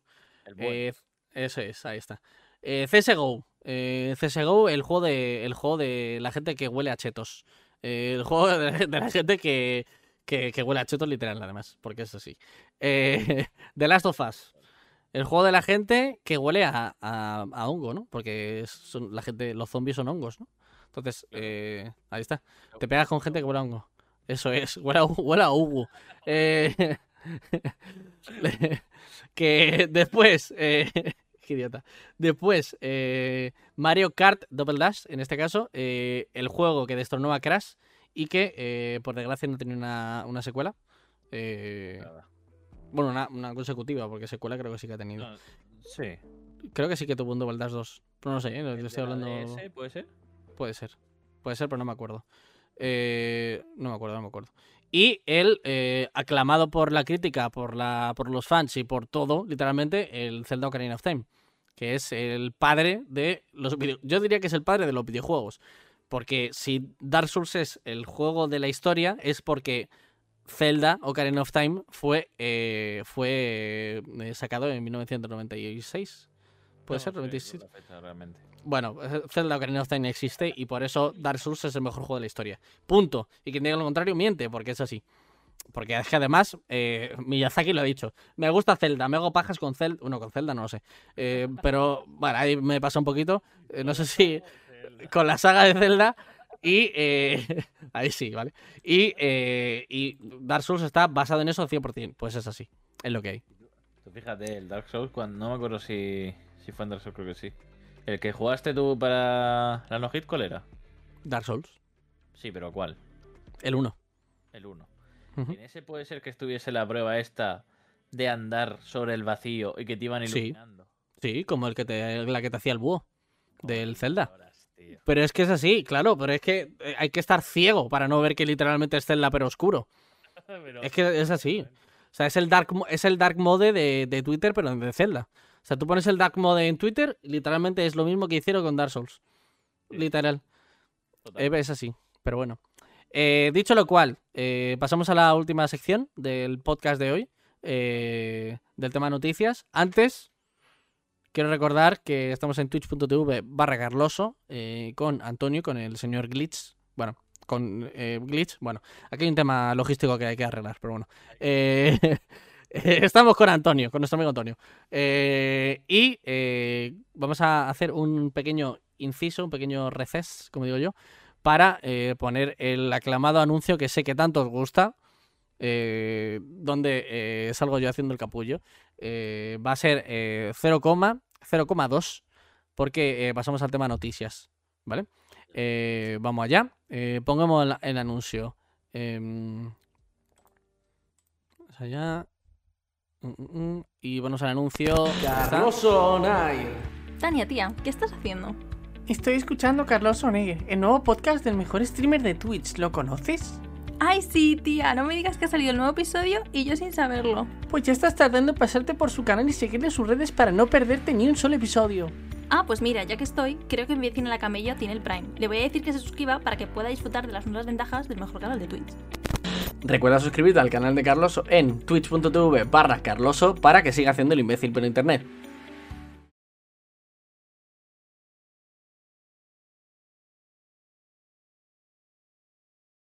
Eh, ahora sí que continuamos eh, con el podcast, ¿vale? Eh, vamos con el apartado de noticias, ¿vale? Eh, ya sabéis, aquí entro yo un poquito al trapo, ¿vale? Yo voy comentando un poquito la noticia para que sobre todo tanto vosotros como Antonio tenga un pequeño pedal para el que poder poner el pie y seguir y seguir con el y seguir con el con el coloquio, pero pero eh, bueno, que, empezamos, coño. Que prepárense, agárrense a los asientos porque se vienen curvas. Eh, esta es la parte que a mí más me gusta, a mí me encanta esta parte. Eh, me parece el hablar de, lo digo siempre, el hablar de qué está pasando ahora en los videojuegos nos da pie para saber qué va a pasar en el futuro dentro de la industria. Y yo creo que, de verdad, esto es de lo que deberíamos estar hablando constantemente. El qué está pasando ahora para poder aprender de qué va a pasar en un futuro. Y que no nos la metan doblada, básicamente. Ese, ese es el tema. Ese es el tema. bueno, vamos a pasar con un tema un poquito off topic. Va sobre videojuegos, pero no in situ, ¿vale? Eh, Antonio, ¿qué te, qué te parece Bioshock? La saga Bioshock. ¿Te gusta? Te seré sincero, no he jugado nunca. Perfecto, me encanta, porque la noticia va sobre Bioshock. ¡Qué casualidad! ¡Qué casualidad! La noticia va sobre Bioshock, qué curioso. Eh, Toda la gente que me ha hablado de Bioshock me ha, me ha hablado en plan de que o se han pillado todos los Bioshock o no lo han jugado. Ahí está. O sea, Eh, bueno, que- Es que es, es muy brutal. O sea, es. eh, yo siempre lo digo. Bioshock tiene el arte de crear personajes que son el propio mundo. Y eso no lo hacen muchos juegos. Bueno, dicho lo cual, eh, se ha presentado oficialmente eh, por parte de Netflix España, bueno, y no Netflix España también, que están haciendo una adaptación en forma de película de la saga Bioshock. Se habla de la saga, claro, se habla de la saga. La saga Bioshock tiene tres, eh, tiene tres entregas, Bioshock 1, Bioshock 2. Bioshock 2 siempre la eliminamos porque es una basura, pero también está eh, Bioshock Infinite, ¿vale? Eh, Bioshock Infinite eh, se literalmente se folla el Bioshock 1 en el sentido de que eh, no está mm, ambientado ni en el mismo universo, aunque sí que comparten, ¿vale? Bioshock, como, como digo yo siempre, Bioshock, eh, Bioshock la sirenita, porque está debajo del agua, y Bioshock Colombia, porque la ciudad se llama Columbia, pero yo soy gilipollas, básicamente. Eh, ahí está. Pues eh, eso es. Al parecer eh, están haciendo una adaptación a película en Netflix, ¿vale?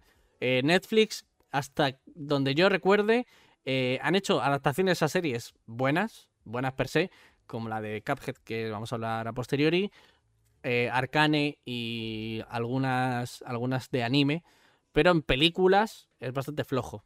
Porque el problema que tiene eh, una película es que tiene que condensar en dos horas como mucho toda la trama que esconde un videojuego de aproximadamente 20 horas. Y personalmente creo que es algo muy complicado de hacer.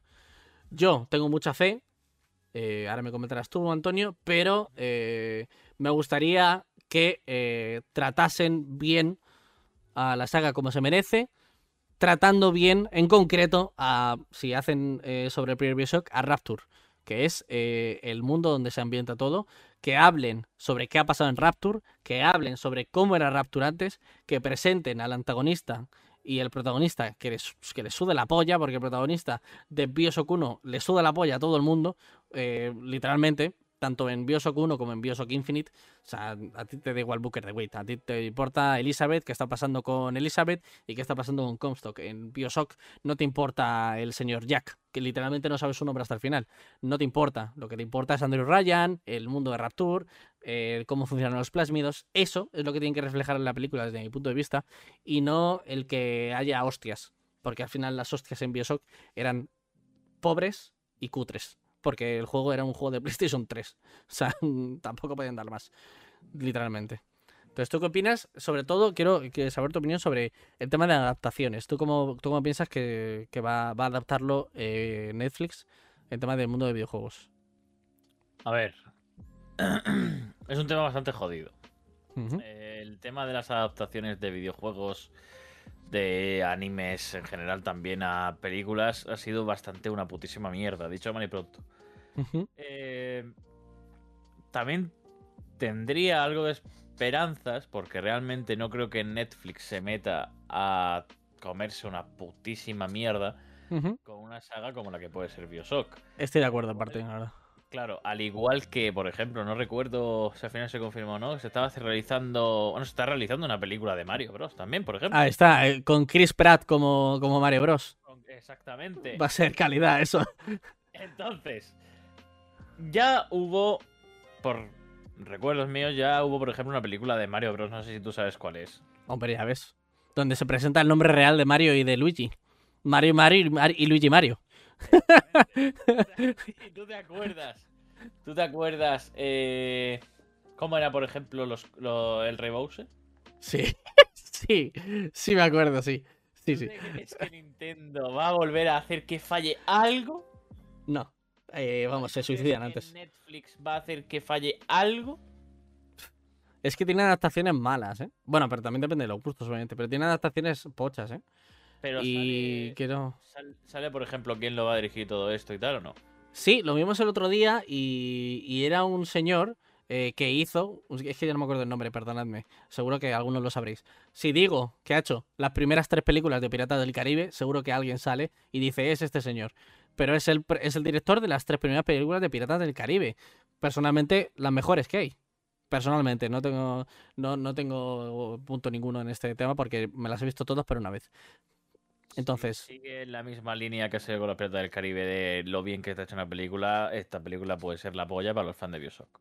a mí me gustaría que si es el, es el director de Pirata del Caribe, que trate bien el tema del el mundo, que yo creo que lo trate muy bien el mundo de los piratas. Lo Veremos. ver Veremos, si veremos. Igual. Y ya está. Creo que se llamaba Espen, sí. Creo, creo que es él. Eso, creo, creo que es el Espen.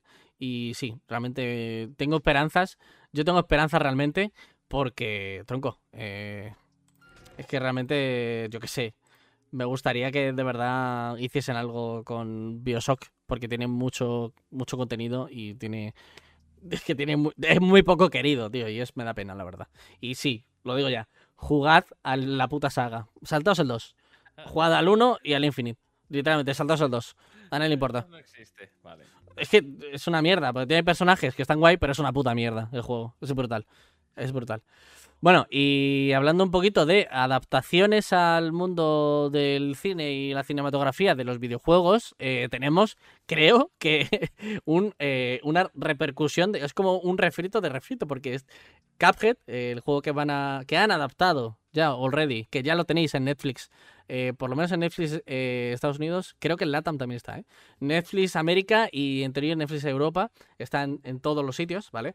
Eh, la adaptación a serie, que es lo suyo, de Cuphead, ¿vale? Eh, es una cosa muy bonita, es una cosa muy bonita. Eh, este juego inspirado en, ahí está lo que veo con el, con el rebujito del rebujito, es, una- es un juego inspirado en el cine de los años 30 que tiene una adaptación a el, el cine de los años 30 en serie. Y eh, es como el, el juego que es la adaptación de algo que ahora es la adaptación de una serie. Es una cosa muy loca. Adaptación sobre la adaptación, sí. Eso es. Y eh, no quiero hacer ningún tipo de spoiler. Obviamente no voy a hacer ningún tipo de spoiler, ¿vale? Pero ya se han visto los trailers eh, que, como estáis viendo aquí, sale la, la que va a ser el personaje jugable nuevo del DLC. Que es eh, que, que creo que es el punto más interesante que tiene eh, la serie. La serie está bien, animación una puta locura. eh, disfrutarlo es muy fácil de ver, es muy palomitero.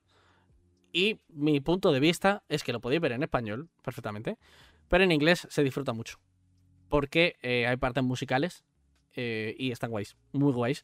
Y muy, muy, muy guays ver el trabajo que han hecho en el doblaje en inglés, que es una puta pasada. Porque hay, hay una locura, es una locura de cosas. A mí se me hizo corto, pero claro, obviamente son 12 episodios. Es como no se te va a hacer corto, es lo que hay. Pero eh, me gusta mucho. Tú, Antonio, eh, no te la has visto todavía, pero ¿qué es lo que esperas Yo de, me- de esta yo me he serie? visto el primer episodio. Ujú. Eh, y te voy a ser muy franco, muy sincero. Eh, espero que llegue por lo menos a gustarme a nivel del juego, que eso va a ser... A ver, si lo han hecho bien no va a ser muy difícil. Hostia, es que está pidiendo mucho, ¿eh? es que el juego está muy bien. Es que está muy bien. Lo bien que está y lo, el, con- el cariño con el que se le trata al juego, yo espero que se le acabe dando también a, a la serie. Y más con la pasta que hay detrás. Y luego también coincido con un comentario que te sale ahí. ¿Mm? Te si todo el atractivo es la animación rollo de los años 30, ¿por qué la han hecho por ordenador? Que realmente es digital intentando parecer antigua. Eso se podría hacer... ¿Y qué lo hacen? ¿Con Filmina? No, no, no, te quiero decir, tú lo puedes hacer con la animación rollo en años 30, incluso por ordenador, Sí. pero mm, es una animación que al final, si te das cuenta, es intenta simular lo que eran la- los dibujos de los años 30 de Disney y tal, Pero modernizado. Modernizado. Sí. Entiendo que el juego no se hizo así por algo, entonces es lo que no entiendo el por qué la serie sí. Ya. Eh, joder, es que es una movida. Claro, es que eh, el juego está dibujado a mano. Eh, esa es la diferencia. No creo, no puede ser, ¿eh? Que los de Netflix hayan dibujado cada frame a mano. No lo sé, ¿eh? No, no, no, se ha hecho, no se ha hecho. Eh, no lo sé, yo no lo sé. Ahí ya es que no, no puedo hablar porque no sé cómo ha sido la producción de Netflix, no tengo ni puta idea. Escúchame, solamente tienes que ponerte, porque Pero da el pego, ¿eh? Yo lo he visto entero y da el pego.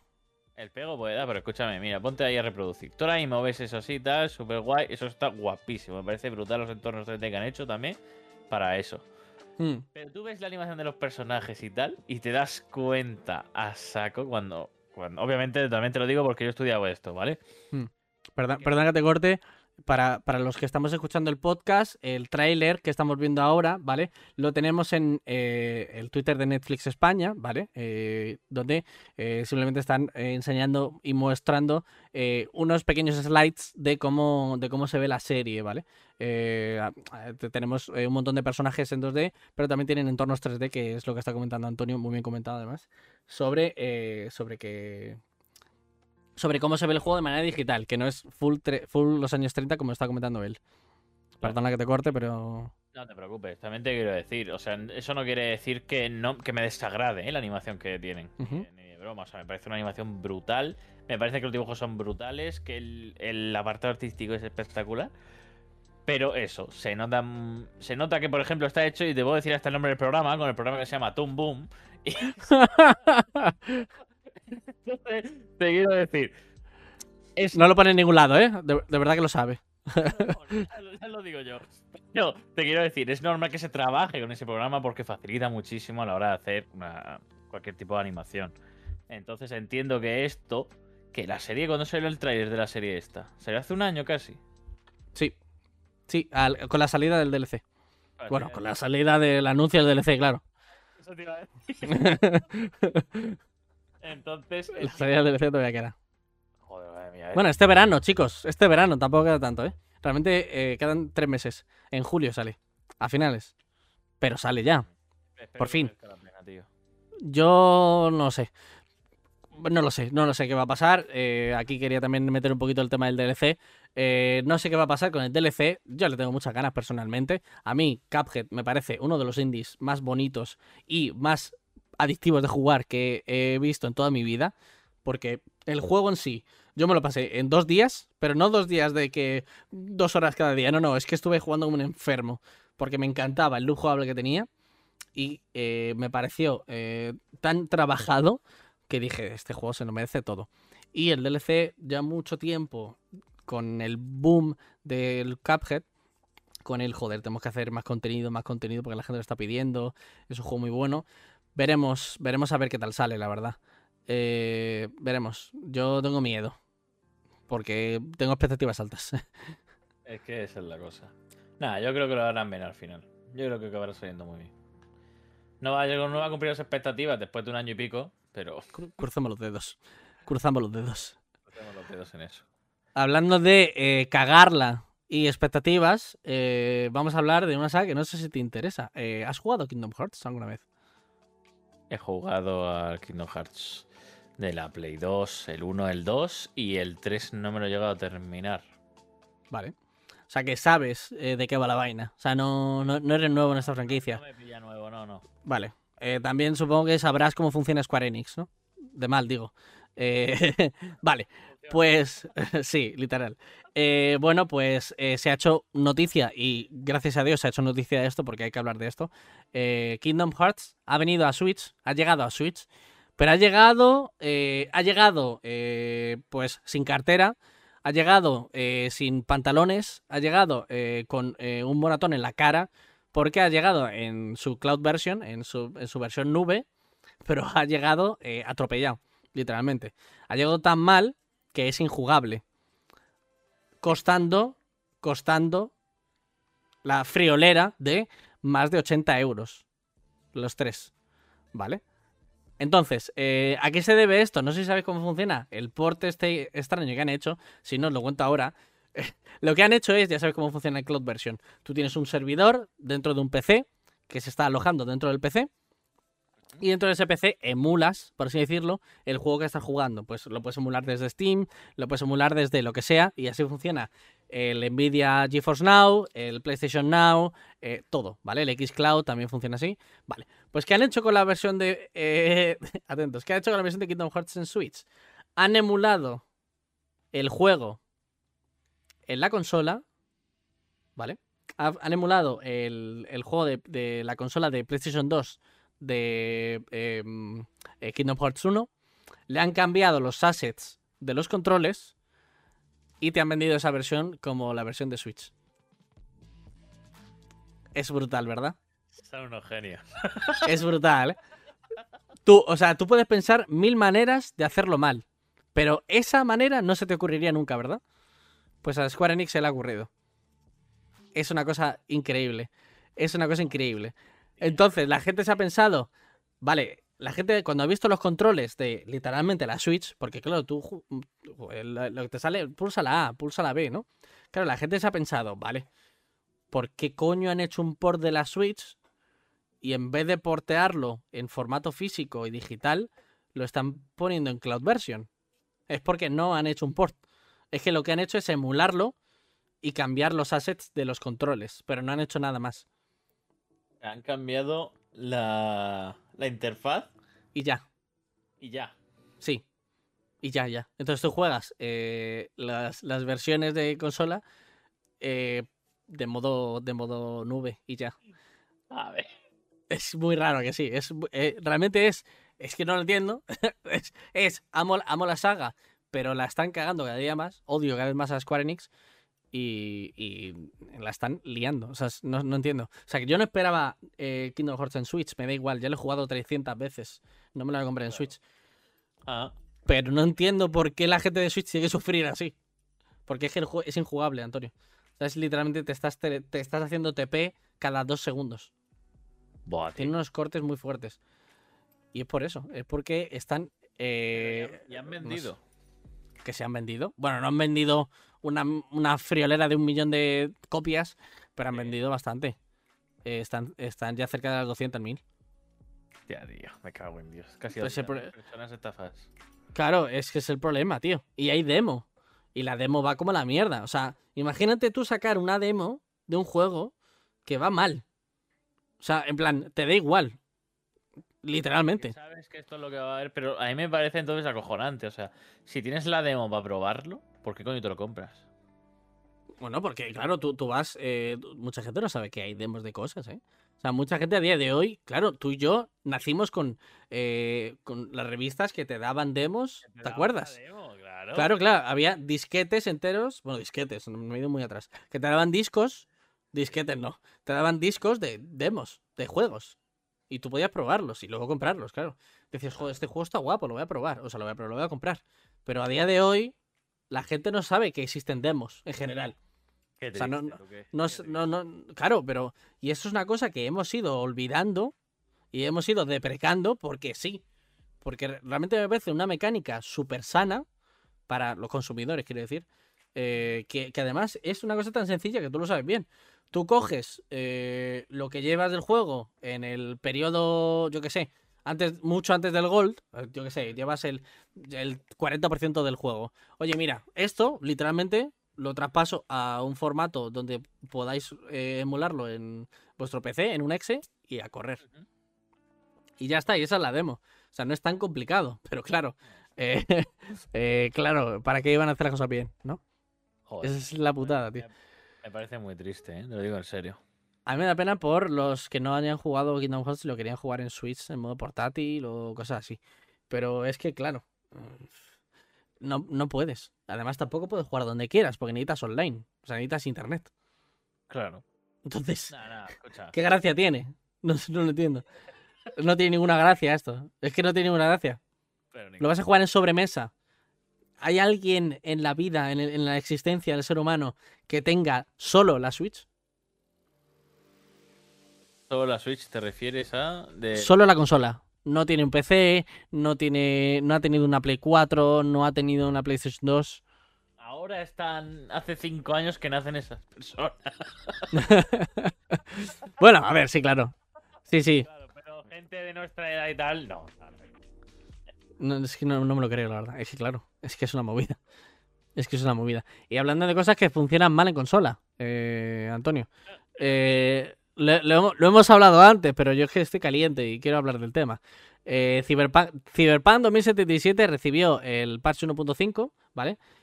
Y, eh, sorpresa, sorpresa, tiene más bugs que el parche anterior. ¿Qué, qué cosas, ¿no? Eh, bueno, eh, Cyberpunk, supongo. Y, sorpresa, sorpresa, el parche iba eh, encaminado a que el, el- la formato de consola funcionase y en PlayStation 4 no funciona.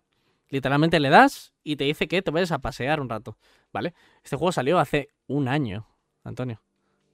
Un año. Esto sí que es una timada, no lo de antes. Esto sí que es una timada.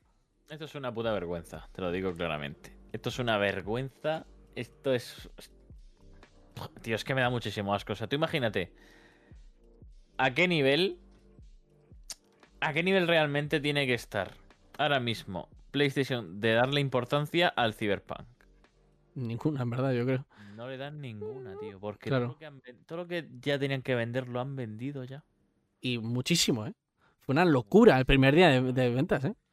Claro, pero si, escúchame, si Cyberpunk me lo pillé yo el mes pasado para PC. Ya. Y está por 20 euros, ¿eh? Claro, o sea, hay gente que a día de hoy sigue comprando el Cyberpunk. te Sí. quiero decir. ¿Tú crees que de verdad que, que eso no quita que no me parezca esto una puñetera vergüenza de hijos de puta estafadores de su de todo lo que queráis, eh? Pero es que ya le han sacado todo el dinero que le tenían que sacar a Cyberpunk. Te sobra, además. Es que sí. ya no hace es que no hace falta nada, tío. Es más que rentable. Ah, Claro. Sí, sí. O sea, ahora mismo, tú piensas, eh, te pongo desde mi desde mi experiencia. Cuando nosotros en su día sacamos el juego, nosotros ya teníamos un parche preparado, Sí. ¿vale? Para incluso antes de la salida. Porque decíamos, bueno, vamos a tener esto, por si acaso, porque creemos que podría pasar tal cosa. Efectivamente, no andamos equivocados y al- no llegó a pasar dos horas y ya teníamos fallos. Sí. Bien, pusimos el parche. Bien, solucionamos eso. ¿Qué ocurre? Solucionamos eso y jodemos otras cosas. Que tú en su momento no ves. Es muy normal, ¿no? Realmente que pasa esto. Claro, pero esto, y te explico ahora por qué lo vengo diciendo. Nosotros nos pusimos a trabajar ese, en ese mismo momento todo el rato para solucionar eso, sin saber por qué, no teníamos ni puta idea. No teníamos... Tú cuando desarrollas un juego para Sony, para PlayStation, te dan una consola. eh, te, Es que. te dan una consola para que pruebes el videojuego. Nosotros no tuvimos la consola en ningún momento. No tuvimos nada. Nos íbamos a ciegas. Nosotros enviábamos Sony. el Sony. Sí, nosotros enviábamos la versión actualizada, ¿vale? El parche. Se lo teníamos que enviar a una persona que estaba en Valencia para que este tío lo pudiera probar y entonces si iba bien decirnos a nosotros y nosotros actualizarlo y subirlo.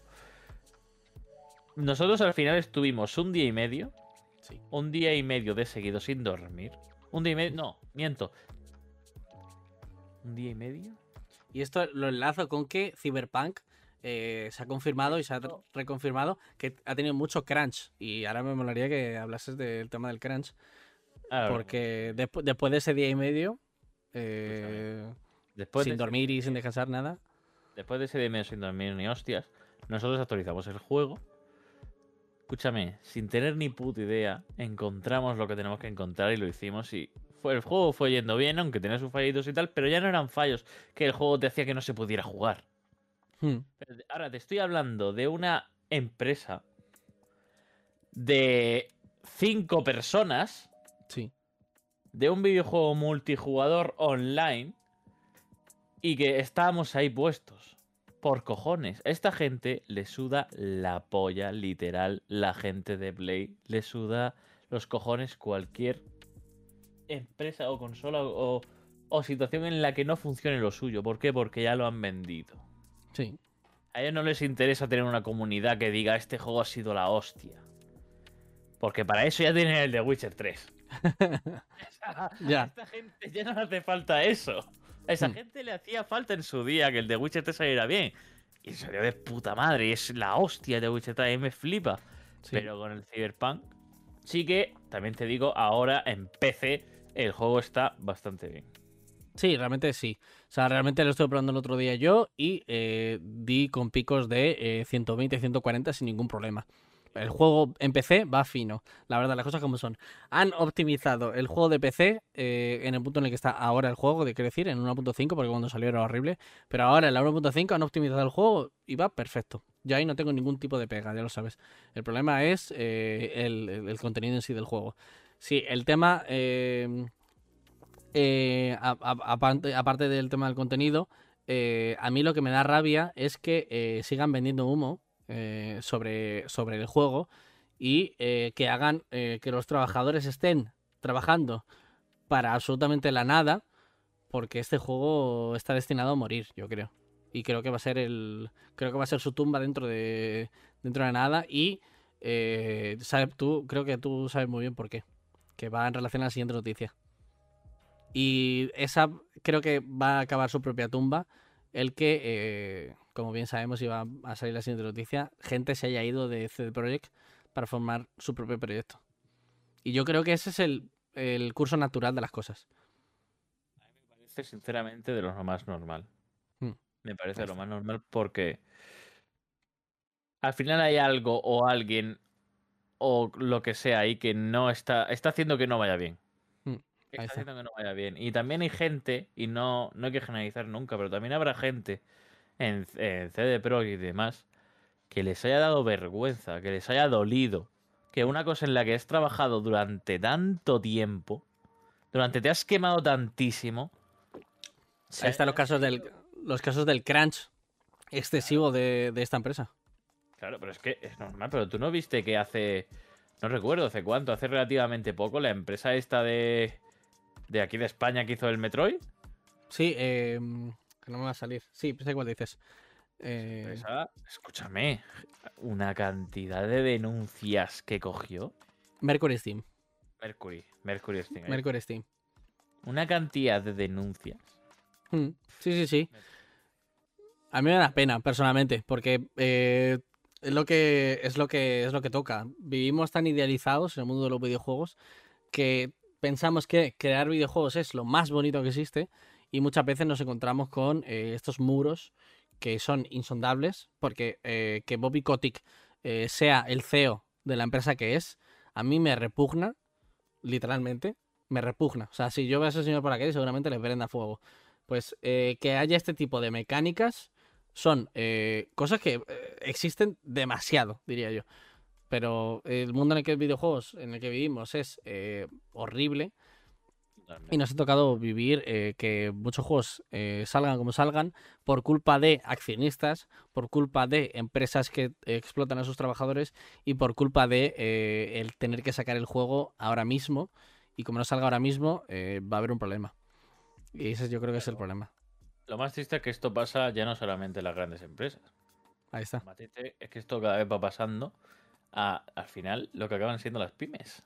O sea, Sí, ahí está, ahí va de más a menos. Y no Sí. sabes en qué, en qué punto, tío, eso empieza a torcerse. O sea, ya de por sí el crunch es una. es- es- es- obviamente no tendría que pasar en la puta vida. Y el, y el- y el- No me acuerdo cómo, se- cómo se dice en inglés, pero vamos, el quemarte en sí, Sí. el trabajo. eh, es una práctica que queramos o no, se hace muchísimo a día de hoy. Muchísimo, muchísimo, muchísimo. Y la gente que está trabajando en videojuegos. A ver, yo tengo una experiencia. Yo tengo una experiencia realizando videojuegos, ¿vale? Pero la tengo también en un entorno que entiendo que no es el normal y el habitual para una persona que quiera eh, trabajar de ello. Eh, explica- extiende un poquito esta, este pensamiento. Explico por qué, explico por qué, explico por qué. La... Yo estuve trabajando en Fluxar Studios, que es una empresa eh, de videojuegos de aquí en Murcia, que en su día formamos unos compañeros de estudio y yo. Esa empresa salió para adelante, se ganó el... Esto antes de que entrara yo, se ganó el premio eh, de PlayStation Talents España a- en 2017 al mejor juego multijugador online. Y yo me quería hacer las prácticas con esta gente porque aparte de caerme muy bien ellos, pues yo sabía que ahí con ellos iba a aprender muchísimo también. Entonces, nosotros mismos nos imponíamos unos tiempos y nos imponíamos unas determinadas cosas. Pero claro, al ser nosotros mismos nuestros propios jefes. ¿Quieres ser tu propio jefe, Antonio? ¿O tú ya no quieres ser tu propio jefe? yo ya no- no. Yo ya- yo ya pasé por eso. Pero en toro. No, escucha. Pero En el torta es una mierda igual. no te vas a comer otra.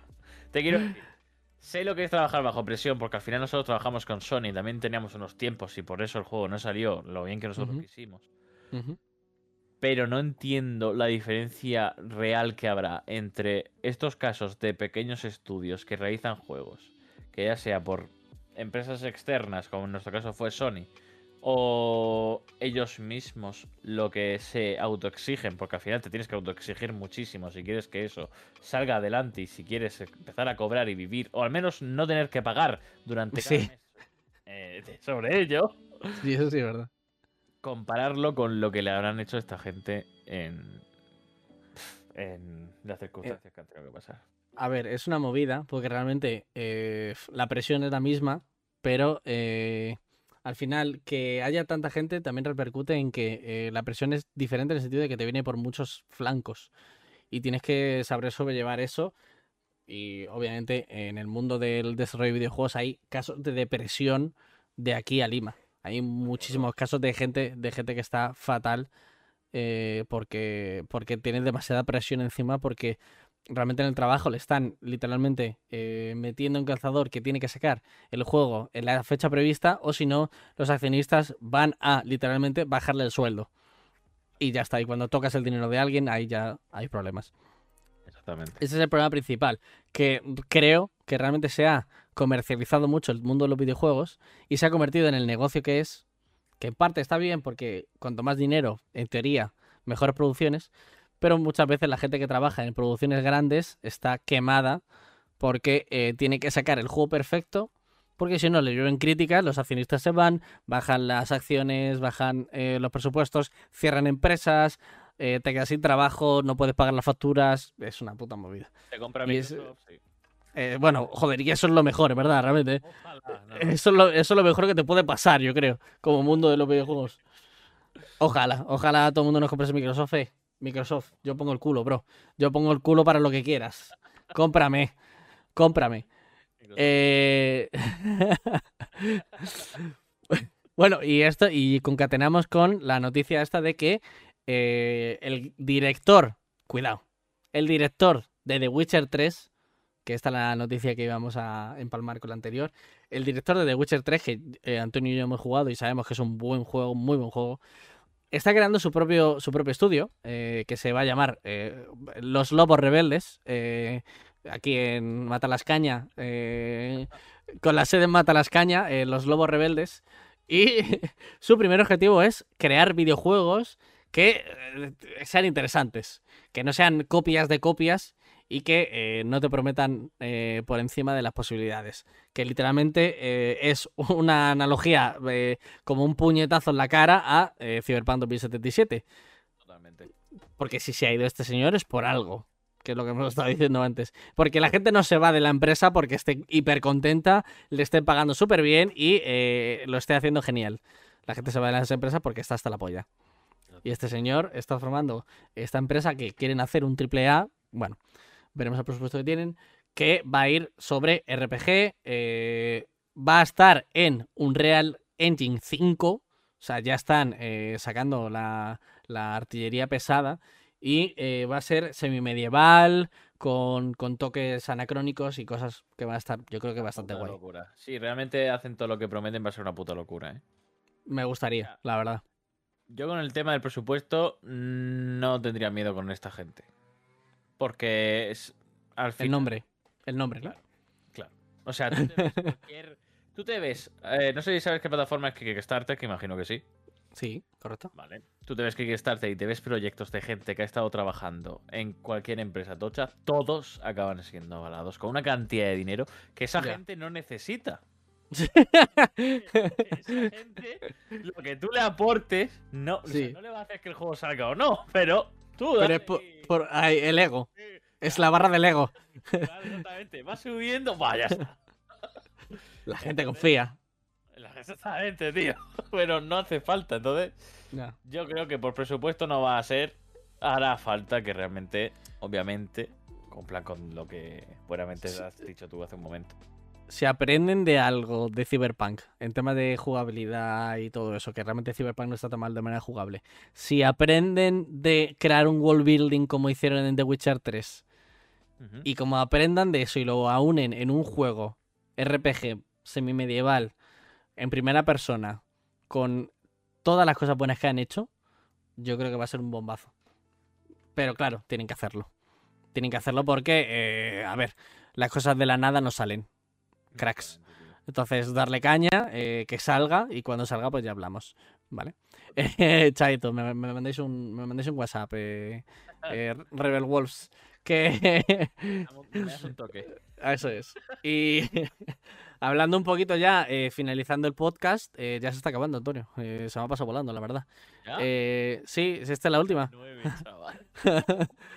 Eh, son las nueve aquí en, en- Españita, eh, por la tarde. Ya llevamos casi dos horas de podcast. Muchas gracias para los que estéis escuchándolo y los que lo estéis viendo, ¿vale? Eh, ya sabéis eh, que podéis apoyar con cualquier cosa que tengáis. Vuestra, vuestra presencia es ya simplemente motivo de celebración. Y dicho esto, vamos a ir finalizando con la última noticia de hoy. Vamos a finalizar un poquito abajo, porque es una noticia triste, la verdad.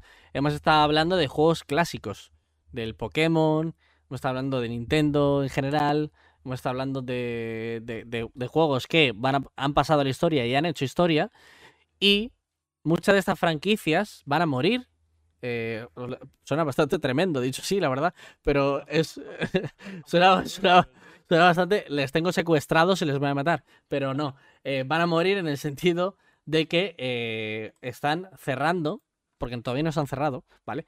Están cerrando, eh, se van a cerrar finalmente el 29 de agosto de 2022, las tiendas de Nintendo Wii U y Nintendo 3DS, ¿vale?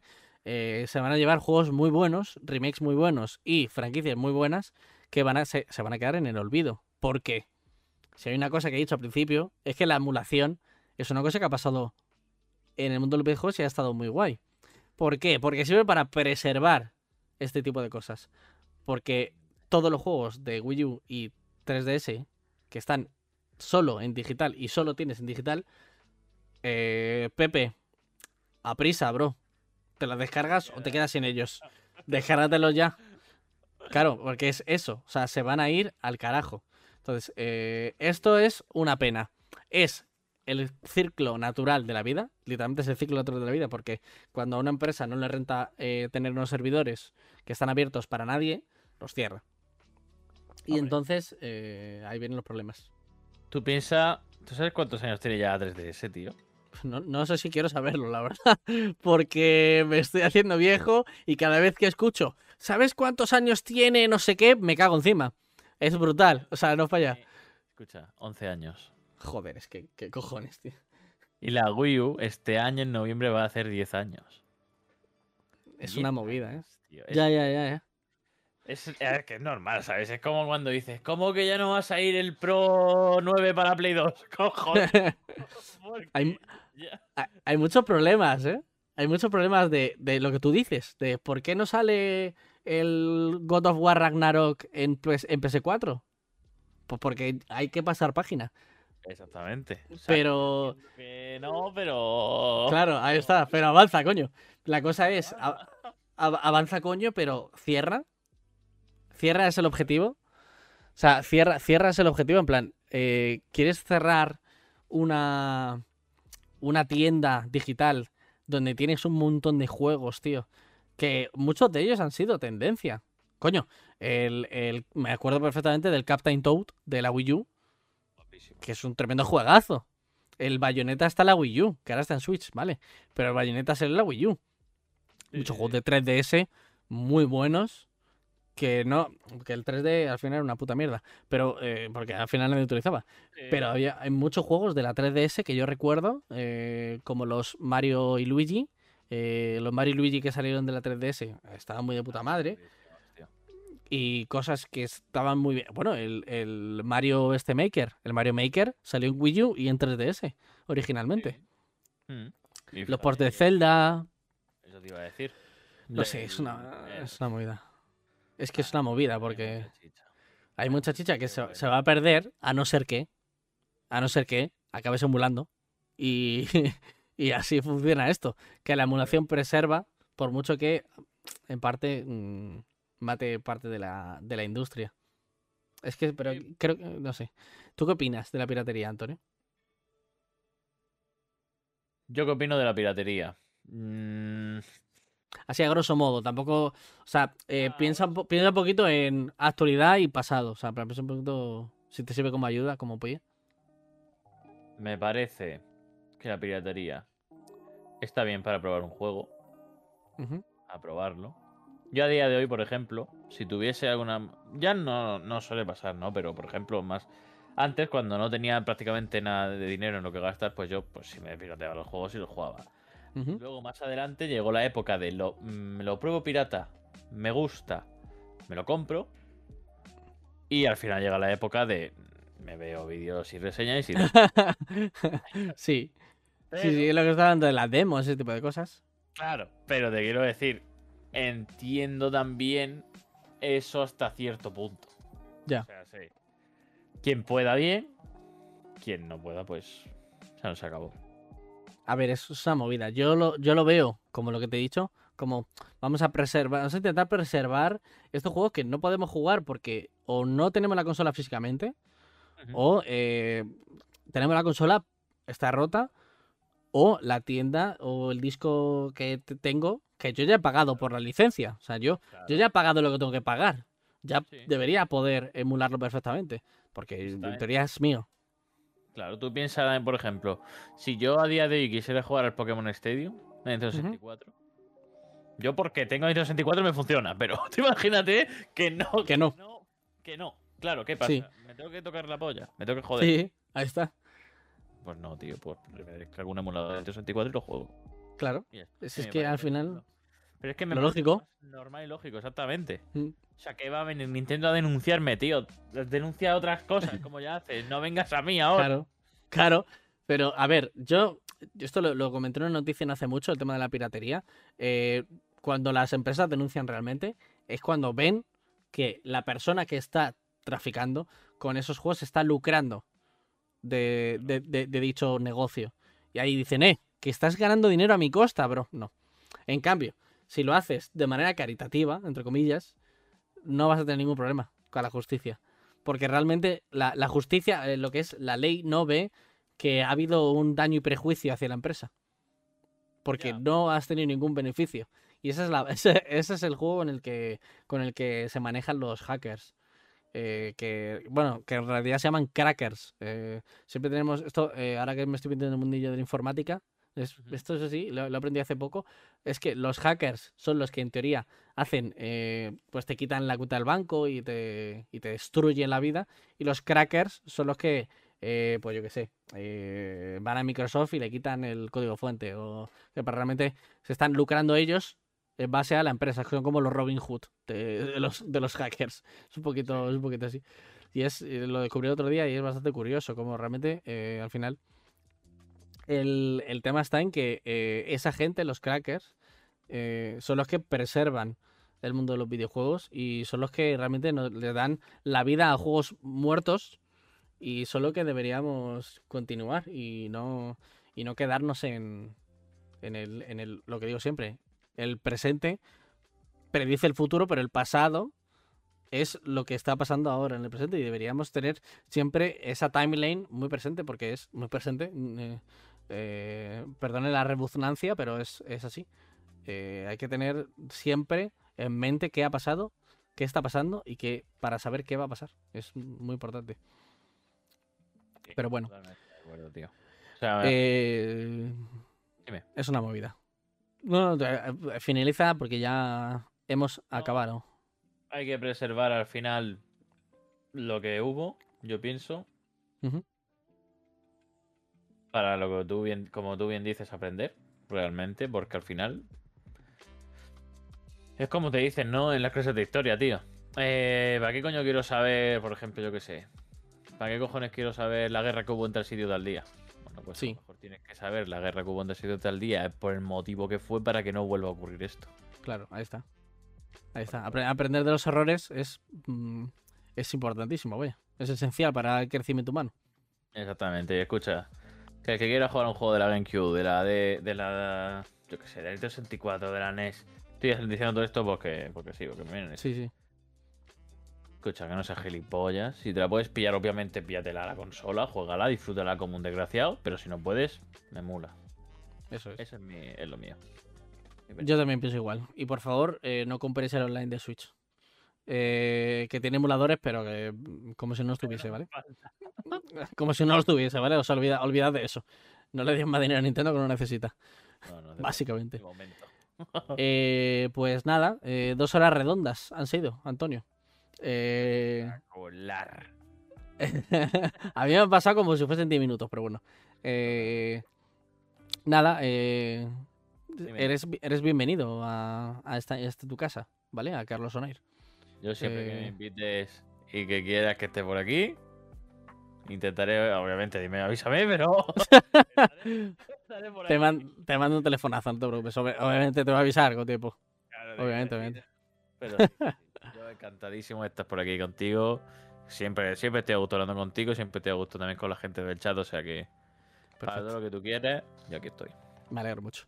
Y hablando de gente de chat, muchas gracias por eh, haber asistido al podcast eh, eh, de, de lunes, de Odio los lunes, de Garfield.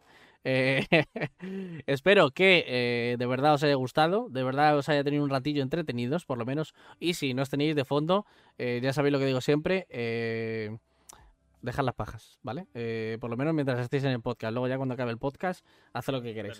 Pero, por lo menos no en nuestra presencia. Eh, ahora sí, fuera... Ahora sí, eh, fuera de bromas. Eh, muchas gracias por estar.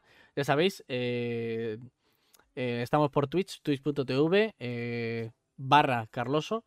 Eh, tenéis también eh, el canal de Antonio, que lo pondré en la descripción, tanto de Spotify como del podcast, eh, como del podcast, de Spotify como de Evox y en YouTube, para que básicamente entréis y echarles un rato con él cuando vuelva y simplemente le deis el like, porque va a volver en un futuro y va a volver fuerte.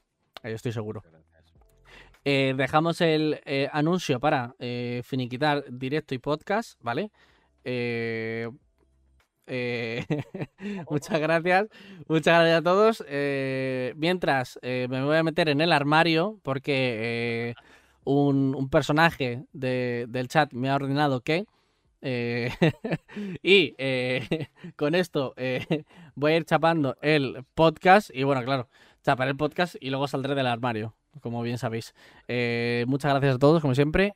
Un placer tenerte, Antonio. Un placer teneros a vosotros. Que os vaya muy bien.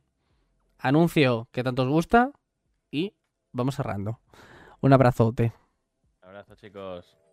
Hasta luego. Hasta luego. Mm, vale.